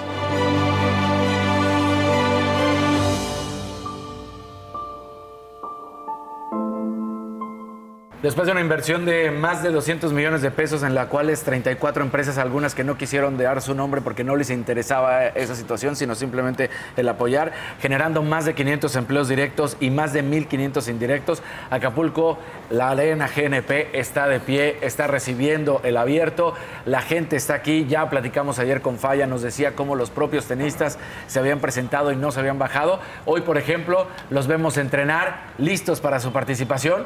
Un video de Contento, feliz y diciendo que ya está listo para su participación. Hop. Hop. Hop.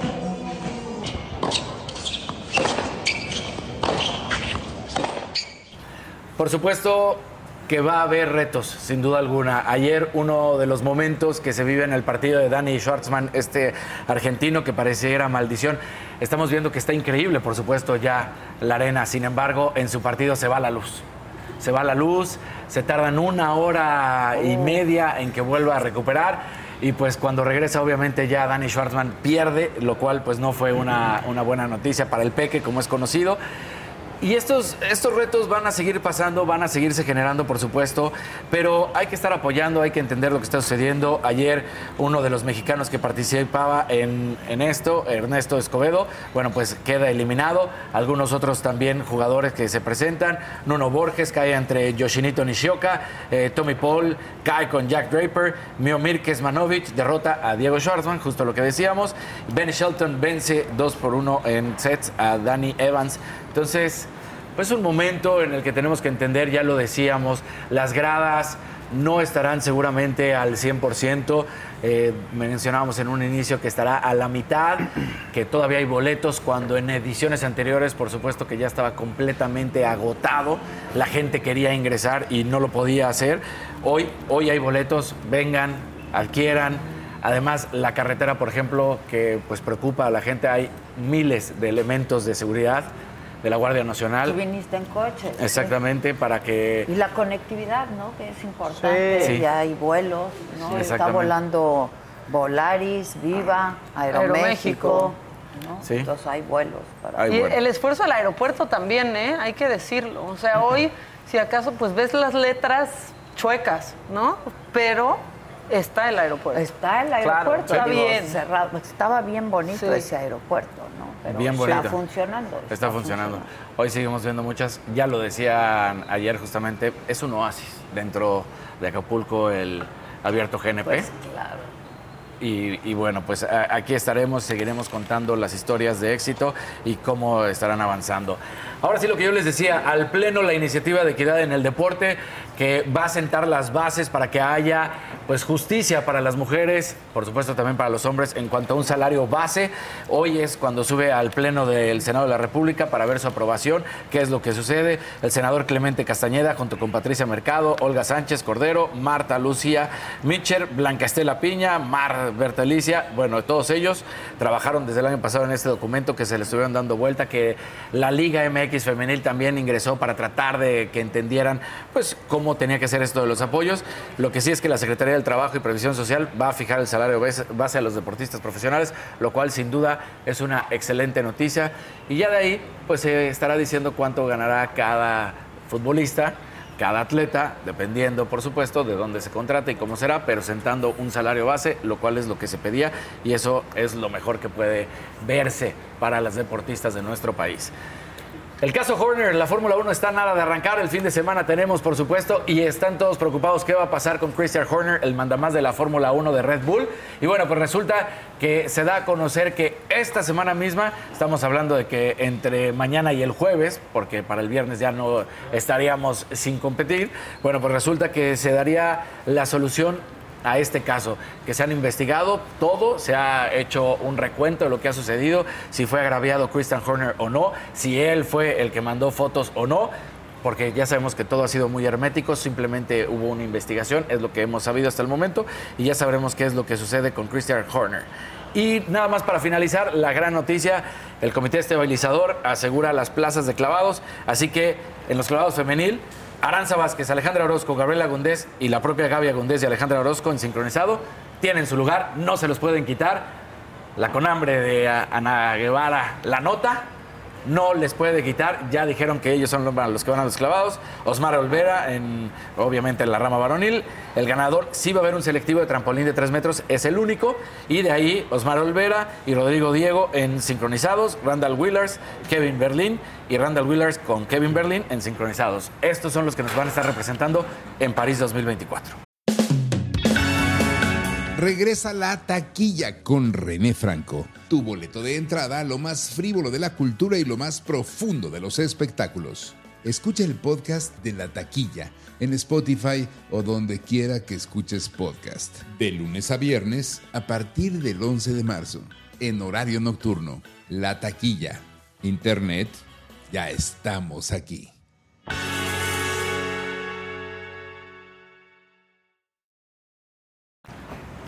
Súper. Excelente. Bueno, y yo quiero aprovechar para invitarlos. Ya llegó el, ya inmortal. El inmortal. Ya está aquí. Este, pero quiero invitarlos a que me acompañen el próximo jueves. Este es un adelanto. eh, el jueves a las 8 de la noche, Saga Live. Estuvo conmigo, estuvo increíble. Imagínense. La Chupitos, el C4 Jiménez y Brincos Dieras. No, Conocí ya al Brincos Dieras y estuvo increíble. Hoy nos acompaña el payaso, sí el más irreverente de América Latina, Roberto Carlos Oliva, mejor conocido como el Brincos Dieras. Eso. Brincos Jiménez, reportero, periodista, colega. Sí, la Chupitos también con nosotros. ¿Vas a viajar privado? Viajo privado yo. ¿A viajas privado? Sí, el Ajá, viajas y mira.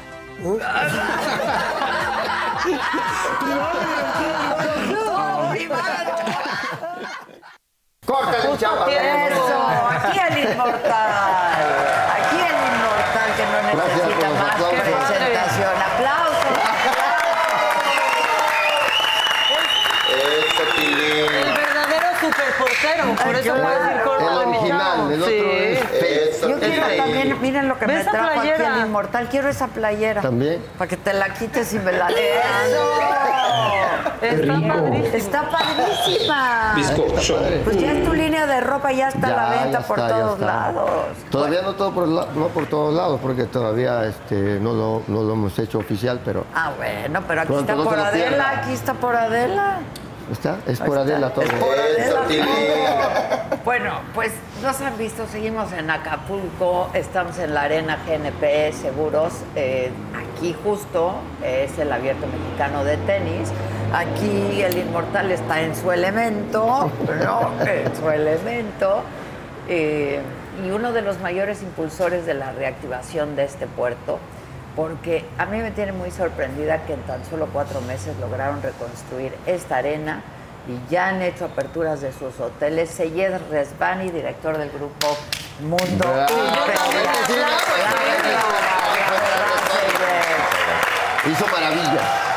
Oye, Pues un yo estaba- milagrote. ¿te acuerdas que yo no creía cuando, cuando dije? hicimos la entrevista que te dije, híjole, yo no creo No, que, yo- que yo- para el abierto estén listos? ¿Te acuerdas que te Y- dije? y ¿Te acuerdas? Qué equivocada estaba qué yo. equivocada estabas. ¿Te y sí, acuerdas? sigues un poco, pero no importa. No más tantito. Van a, van a, van a, a transformar, eh, señor. Están muy cañones. eh, La Muchas verdad, gracias. yo los felicito muchísimo. Muchas gracias. Eh, pues se veía como una tarea, pues prácticamente imposible, ¿no? Solamente cuatro meses, con toda la afectación que sufrió Acapulco, todos los hoteles, en fin, ustedes, Mundo Imperial, la arena, ¿no? Y que ya estén recibiendo gente y esté lista la arena para el torneo. Sí, la verdad, gracias a Dios, fue un, un reto, casi se veía imposible.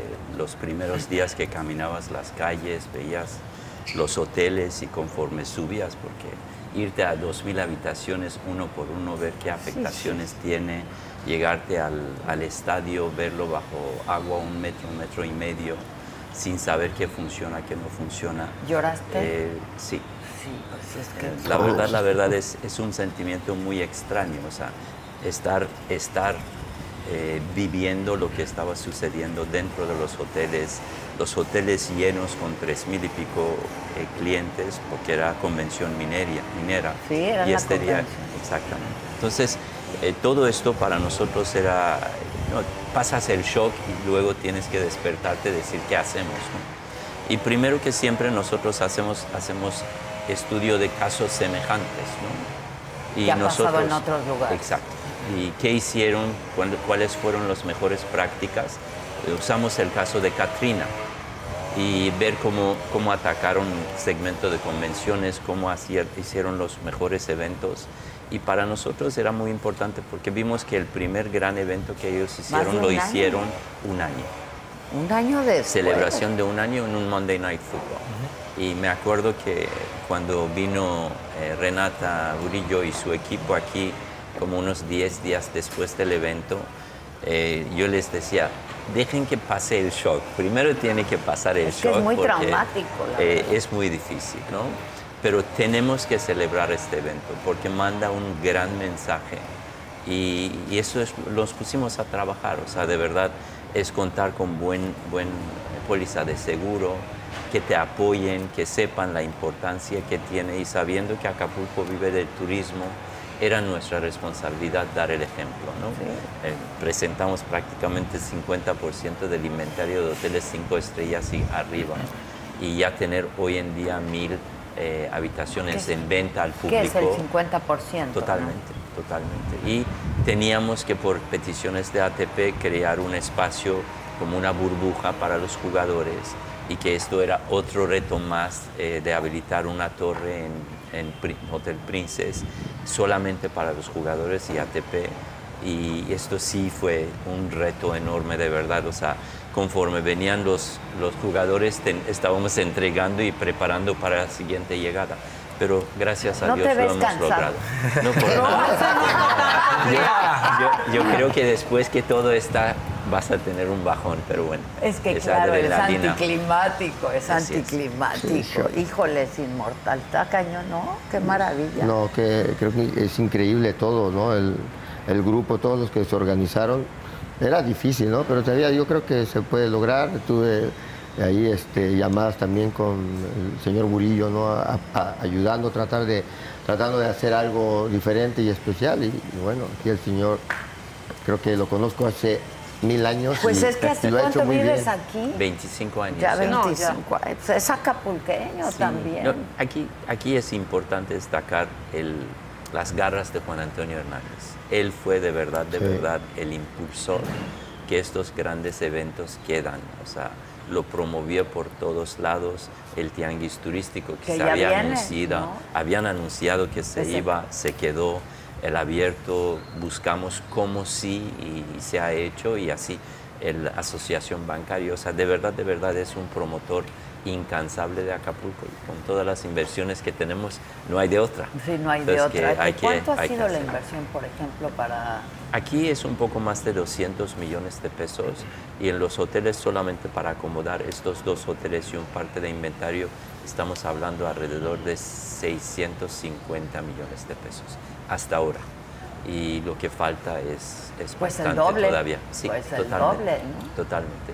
Que es el más eh, que queremos hacer con Princes, abrir este torre y ya terminarlo y abrirlo gradualmente para Semana Santa, tener 300 habitaciones, para el verano otro torre, añadiendo otro 250 y quiero para el aniversario de Princes en octubre, que será su 54, abrir Wow, pirámide. emblemático aparte. Pues el príncipe. Princes de Acapulco, pues claro. Sí, muy emocionado de verdad y muy enfocado para poder lograrlo. Es que no hay de otra. No hay de otra. No hay de otra, la verdad. Este, a mí me resultó increíble cuando llegué.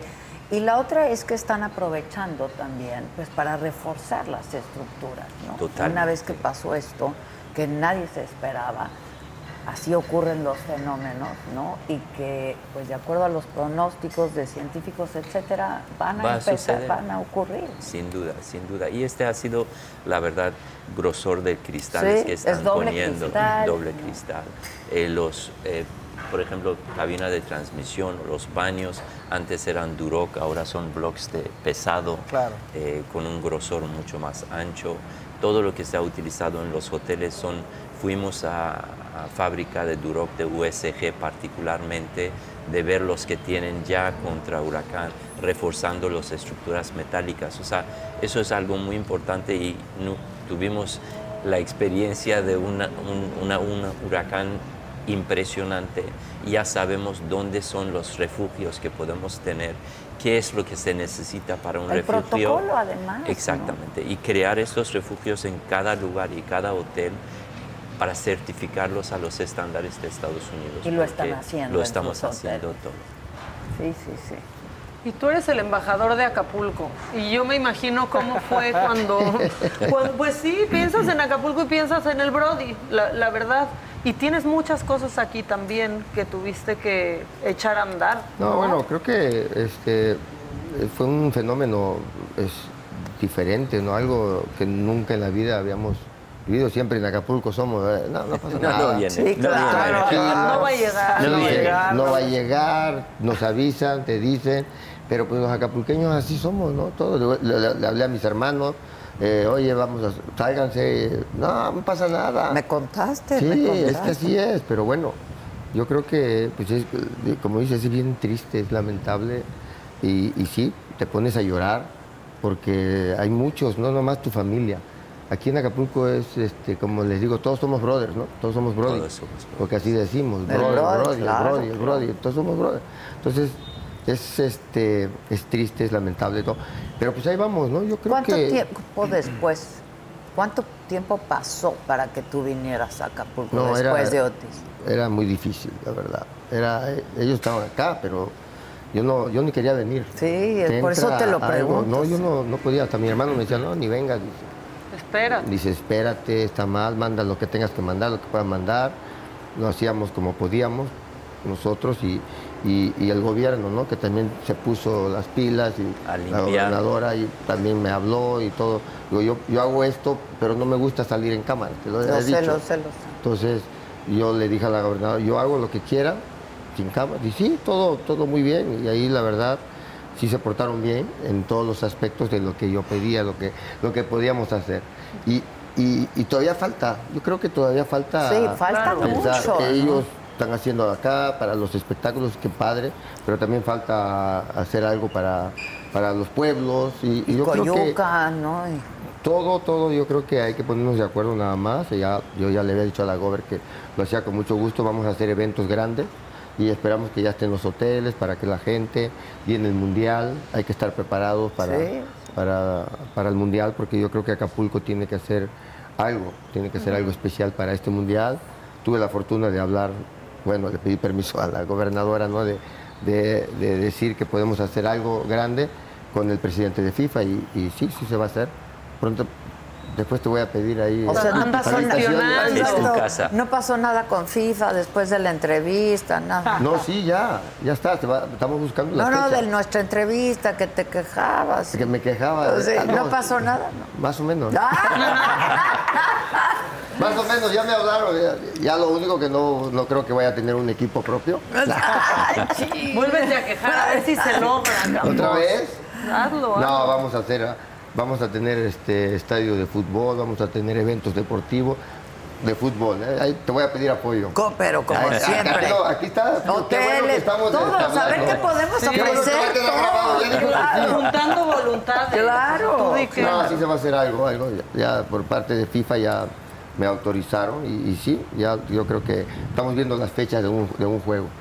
Ya. Ah, pues aquí. Pero yo creo que poco a poco, ¿no? Poco a poco. Los tiene, guerreros Acapulco tiene que ser lo que era antes. Exacto.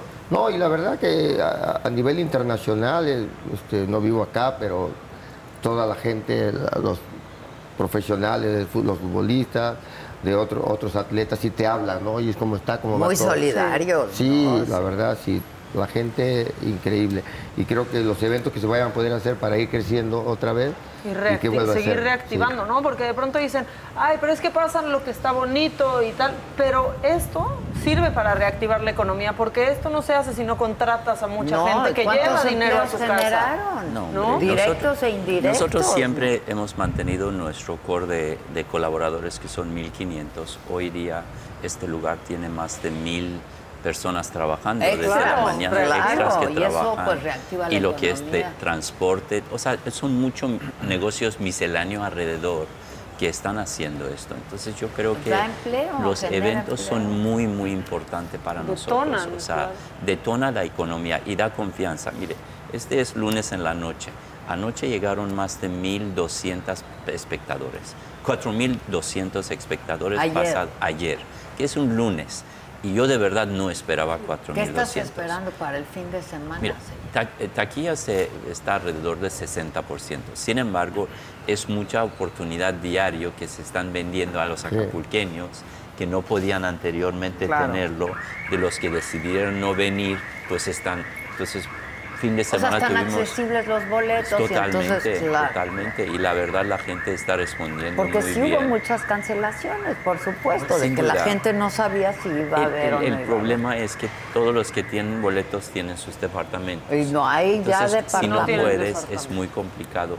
Entonces, eh, esto genera otra mecánica, pero aún así yo estoy convencido que fin de semana vamos a tener más de 6.000, 7.000 personas. Si, si un lunes en la noche tuvimos 4.500. Qué maravilla. Eso es maravilloso de poder verlo, de verdad. de verdad. Pues es que hace cuatro meses es- era impensable. Era, im- era impensable, de verdad, de verdad. Y creo que esto hasta está dando más confianza porque nosotros vimos una mecánica en petición de cuartos en los hoteles.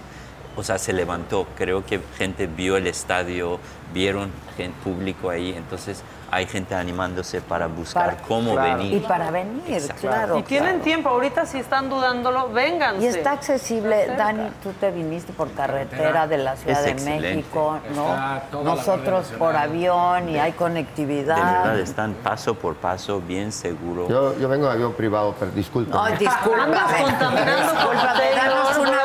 No, no, a la Ciudad de No, México. me en la carretera, lo que dice, la verdad, bien segura. Llegué bien. ya acá tarde, pero bien, muy, muy, muy Ayer tranquilo. te viniste. Ayer en la noche. Ya. No Sí. viniste, no llegaste al tenis. Claro. Así llegaste. ¿A qué vine? Pues al tenis. Pero me están invitando Ay, a que chingados. venga, ¿a dónde va a venir al tenis? Soy pendeja, perdón. Yo lo pensé, pero no dije nada. Te voy a aventar unas bolas, mira. Tírala, tírala. Eso. Todavía lo tiene. Qué bueno que la cachaste. Eso, la no se pierdan el otro torneo que tenemos. ¿Cuándo? Pádel. Tenemos dos. Voy a jugar, Padre, voy a lo, jugar. lo Es vi que anunciado, ¿vas a jugar? tenemos- ¿Golf o fútbol qué? Juega. Voy a pensar. Tenemos dos torneos de pádel este año. Bueno, uno es reprogramación del año pasado que estaba en noviembre, que se va a celebrar a partir del 18 de marzo hasta el 26, eh, que es un P1, que es como Master 1000 de tenis. Y el siguiente está en die- 26 de noviembre hasta 2 de diciembre, que es el Major, que es como un Grand Slam de pádel. Vinieron prácticamente todos los top 20, del número 1 hasta el 20. Entonces estamos muy emocionados con este torneo. Luego tenemos el World Beach Soccer. Eh, de, que- Soccer es el World fútbol Cup. en inglés. Sí, perdón. Gracias por la traducción. Como, como tú ya dominas, ¿no? como dominas. Es que no sabía cómo decirlo. Qué bueno que Entonces, viniste. eh, Lo tenemos para diciembre 13. Viene equipo varonil femenil México eh, y Estados Unidos. Están confirmados y vamos a tener dos otros equipos. Estamos haciendo En el invitaciones. femenil seguro ganamos. Primero Dios. Eh. ¿Vas a jugar? Voy a Ah, jugar, voy a hacer no, mi equipo. no, seguro ganamos. Voy En a, el- voy a jugar, voy a, les prometo que voy a... Tráete a los mejores. Voy a pararme ahí en la portería, no sé si juegue. Ya con eso. Con eso Pero ya tienes. ves, estamos haciendo algo internacional aquí en Acapulco. Pues qué bueno, porque siempre Bueno, ha el sido señor, internacional. sin duda, de verdad. Yo lo que he dicho es que ojalá se aproveche la coyuntura para, Totalmente. para hacer un mejor Acapulco de lo que Sin duda, ¿no? sin duda. La verdad. Así De estamos sus enfocados épocas nosotros. gloriosas. Nosotros estamos enfocados en esto, hacerlo diferente, un mejor Acapulco y lo que nosotros podemos atribuir lo hacemos. Y de verdad, de verdad, creo que es una gran oportunidad y pues la naturaleza nos hizo eso. Pues sí, Entonces hay, hay que, que aprovecharlo y hay que porque aprender. totalmente. Sí. Que es justo lo que hicieron, lo que están haciendo con el Princess, ¿no? Sí, es ya correcto. pasó esto, ahora vamos a llevarlo a otro nivel. A Exacto. otro nivel. Al mismo Princess, muchos clientes dejaron de venir por muchos años. Yo veo una gran oportunidad para hotelería ahorita. Tú tienes más de 8 mil departamentos, 9 mil departamentos que necesitan reconstruirse. Sí. Claro. Gente va a seguir viniendo a Acapulco. Entonces yo creo que hay una gran oportunidad que hay que aprovechar. Y que Pierre Verlo de esta manera. vamos a seguir viniendo a Totalmente. Y el totalmente. Pierre Marqués también, ¿no? Supongo que Está va a hermoso tener... ahorita, ojalá que pasen y verlo. Está quedando muy bonito. Esto lo vamos, lo teníamos que rehabilitar por las necesidades.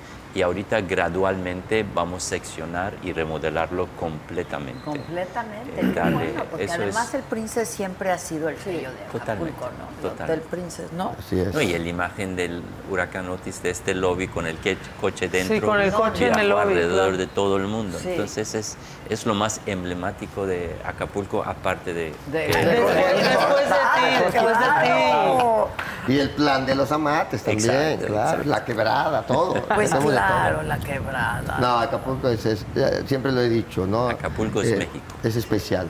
Acapulco Sí, sí, es es, México, especial. es especial en todo el mundo. Tuve la fortuna de ir a jugar a todos los países y la verdad Acapulco siempre. ¿Dónde ves una bahía así? Sí, no, o no, sea, no la hay- bahía no de. Acapulco. No hay otra postal igual, la verdad. No, no, yo ayer bahía. te decía, me, me salí en la noche. La verdad, una maravilla la bahía, ¿no? Da, tristeza para quienes no habíamos venido, eh, pues ver que falta, ¿no? Pero pues no puede ser de otra manera. Eh, Han pasado solo cuatro meses, Y se han logrado mucho. Y se han logrado cosas, se han logrado No es fácil, de verdad, de verdad. Parece fácil, pero no es fácil. Ya no imagino la llamada que recibiste o que hiciste cuando pasó todo esto. ¿no? Bueno, Juan Antonio me llamó de Juan Italia. Antonio. No, él me llamó de Italia porque no había comunicación, o sea, tres días Claro, después y cuatro días. Amigos, Seyed, quiero que estos se levanten para 15 de diciembre. Y dijo, ok. No, cuando, cuando regreses a Acapulco te voy a decir cómo es eso. Entonces, así lo manejamos y bueno, nos pusimos a trabajar y no y hay hubo forma. gente en diciembre. Hubo gente. Hubo gente. Es que de verdad, de verdad, hay una empatía muy importante hacia Acapulco desde el primer inicio. Hoy yo digo, estoy haciendo visitas de inspección de grupos y convenciones más que nunca. Regresa la taquilla con René Franco, tu boleto de entrada a lo más frívolo de la cultura y lo más profundo de los espectáculos. Escucha el podcast de la taquilla en Spotify o donde quiera que escuches podcast. De lunes a viernes a partir del 11 de marzo, en horario nocturno. La taquilla. Internet, ya estamos aquí.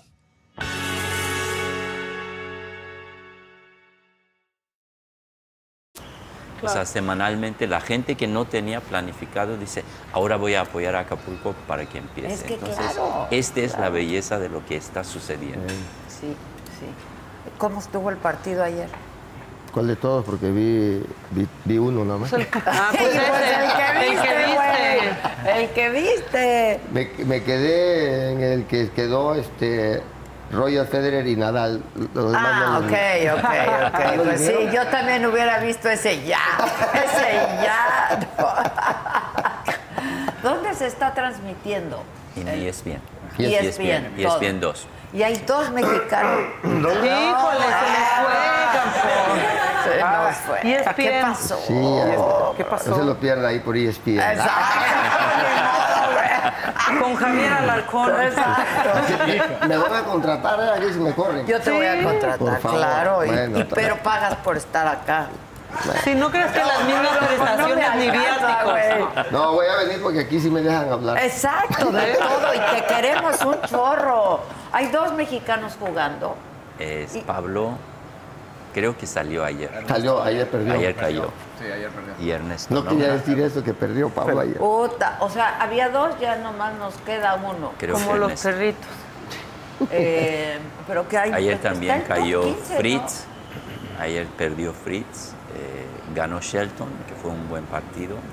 Ese fue el mejor, ¿no? Sí, El Seattle. hoy hay muy El buenos 3-7. partidos. Está jugando Tiafot, Tsitsipas, Esberev. Ah, sí, Entonces, sí, hoy es sí, Tsitsipas y sí, sí, Esberev. Está muy bueno, muy bueno, muy bueno. Yo soy team, ¿eh? Hoy, hoy me voy a quedar. Sí, te Sí. tienes que Sí, quedar. velo. ¿Cuándo trabajas allá? Este, ya no creo que me vayan a recibir. ¿Cuándo trabajabas allá? Exacto. Cuando trabajaba ya el fin de semana. Al fin de semana, Ah, claro. Uy, va a estar bueno. Oye, ¿y tu casa aquí y todo? Afortunadamente, este, bien. En paz descanse, mi papá siempre pensaba en, en, terremotos, en huracanes. Que hay muchos sismos en Sí, Acapulco. sí. Constante. y, man- y mandó a hacer el tabique grande, como Sí, dice. Ah, Todo el mundo los arquitectos me decía, oye, ¿por qué el tabique es más grande? Si no hay de eso. Bueno, mi papá pensaba en Qué todo bien, y lo hacía más grande. Y afortunadamente, bueno, las ventanas, algunas cosas de la ventana, pero bueno.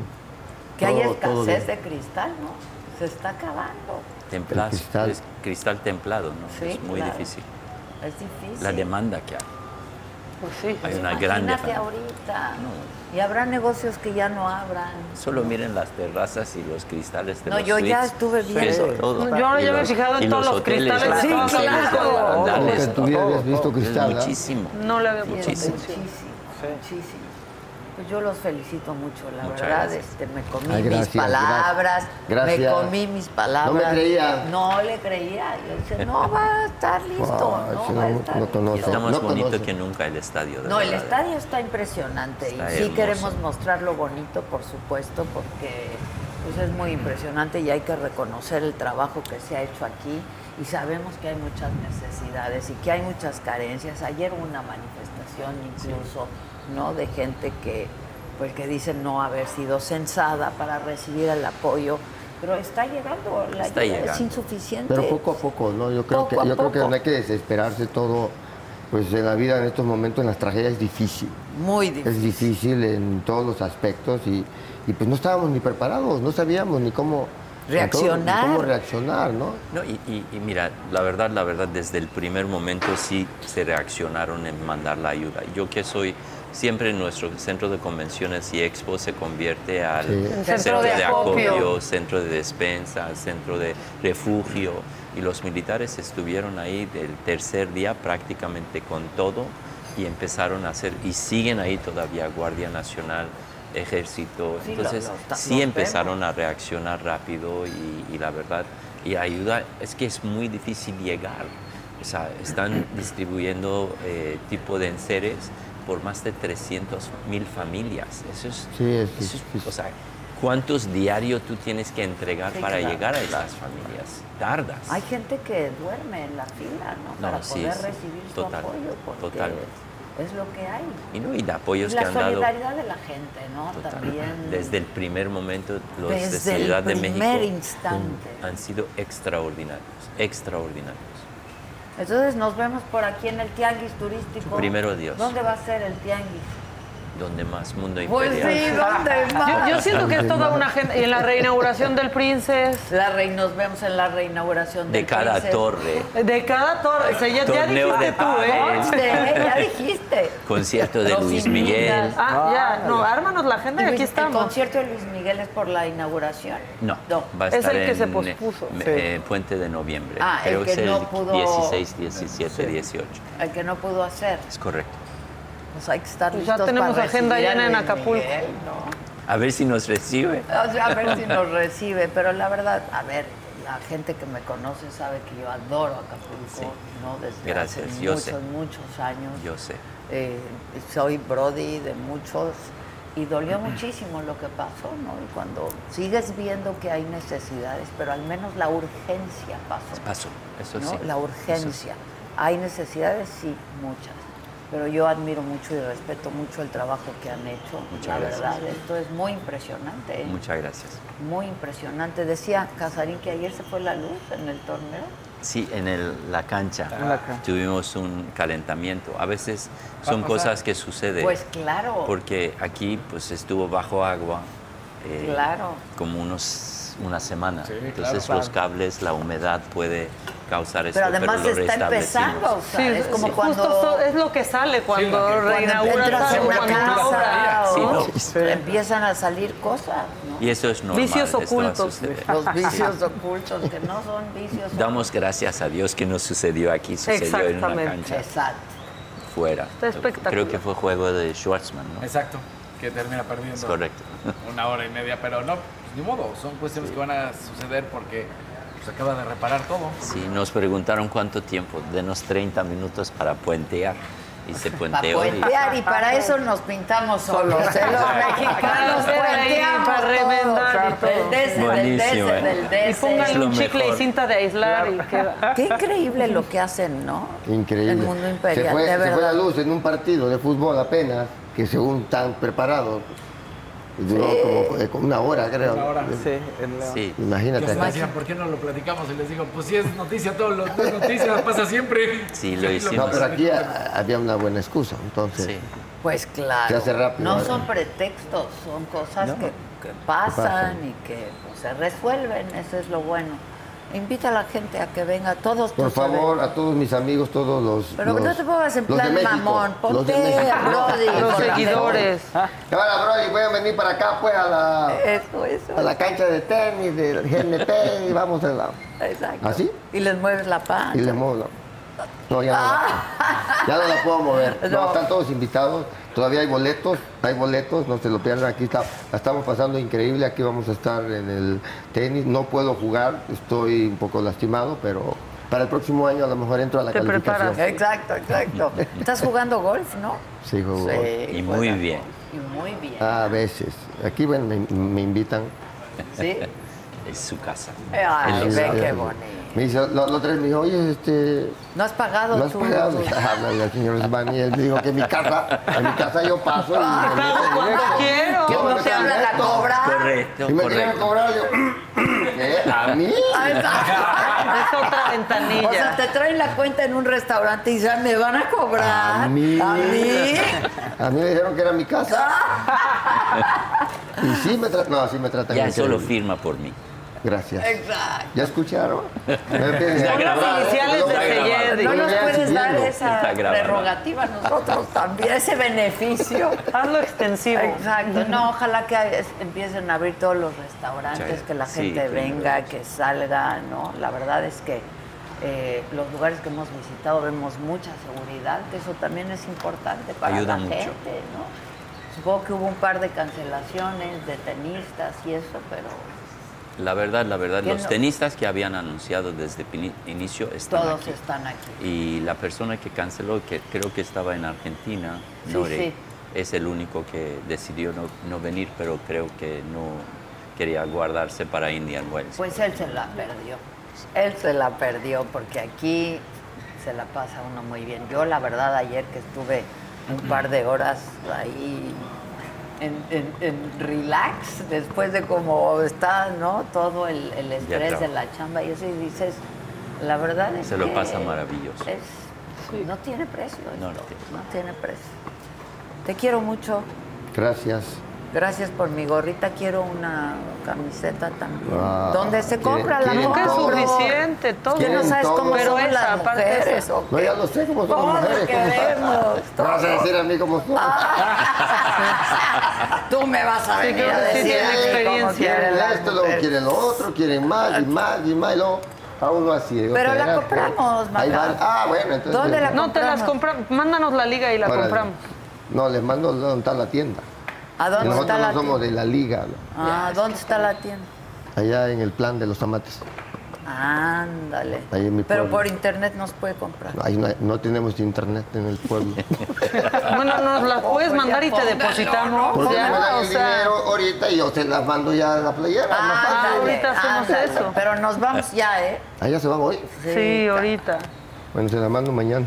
Bueno. Si no estaban. Pues sí. No, de verdad yo quiero agradecer muchísimo todas las facilidades que Muchas nos dieron. gracias. Muchas gracias para esta transmisión a Mundo Imperial, a la Arena, GNP Seguros, por supuesto a ti, mi querido No, al contrario, Jorgito gracias. Campos, que eres lo máximo. George Fields. George Fields, please. Exacto. Ya me cambié el nombre, George Fields. Qué internacional, muy bien. George Fields es es bonito, internacional. es Acapulco bonito. es internacional, tengo que cambiar todo. Para que todo el mundo sepa cómo. Sí, aquí, aquí, aquí se habla puro inglés. Puro inglés. Puro inglés, ¿verdad? Todo. No parecemos, pero sí. Bueno, Inglés playero. Exacto, todos hablan y se dan a entender y saben cobrar. Por eso somos No internacionales. saben con qué es esquiar, pues es tanto. Está. ¿no? El parachute. El parachute, la banana. La banana, todo. Todo. Qué El bueno. brollo. Pues que les muchas vaya gracias. muy bien. Nos vemos pronto. Espero Primero que para Dios. el tianguis. Definitivamente. Estere- estemos por aquí, seguir ayudando a Acapulco lo más que podamos, pero gracias por la invitación ahora al abierto Muchas de gracias. tenis. Y muchas gracias a todos ustedes, como siempre, a mi equipo de trabajo que se la rifan No es siempre. cierto, eso sí no es cierto, ya lo vi. Que no, No, se la sí se rifan. Ahorita los ves sentados, pero sí. Sea, Se rifan. Ve todo el numerito que armamos, pues si no, nada más es tráete el celular y transmitimos. No, ¿sí o no? Dame el Correcto. trabajo como la... ah, Ah, como Gisela, ¿quieres tu trabajo. Gisela? Que te la pasas muy bien. No, a todo el equipo, gracias. Y a todos ustedes, muchísimas gracias. Si tienen chance, de verdad, dense una vuelta. Todavía están a tiempo, hay boletos. De la Ciudad de México está muy fácil, está accesible. Y pues para los acapulqueños también, que vengan y vivan y disfruten eh, pues de este gran evento que a veces no pueden disfrutar ustedes porque se llena de gente que viene de fuera. ¿no? Eh, y esa es la invitación que hacemos y muchísimas gracias. Gracias, gracias, gracias. Bye.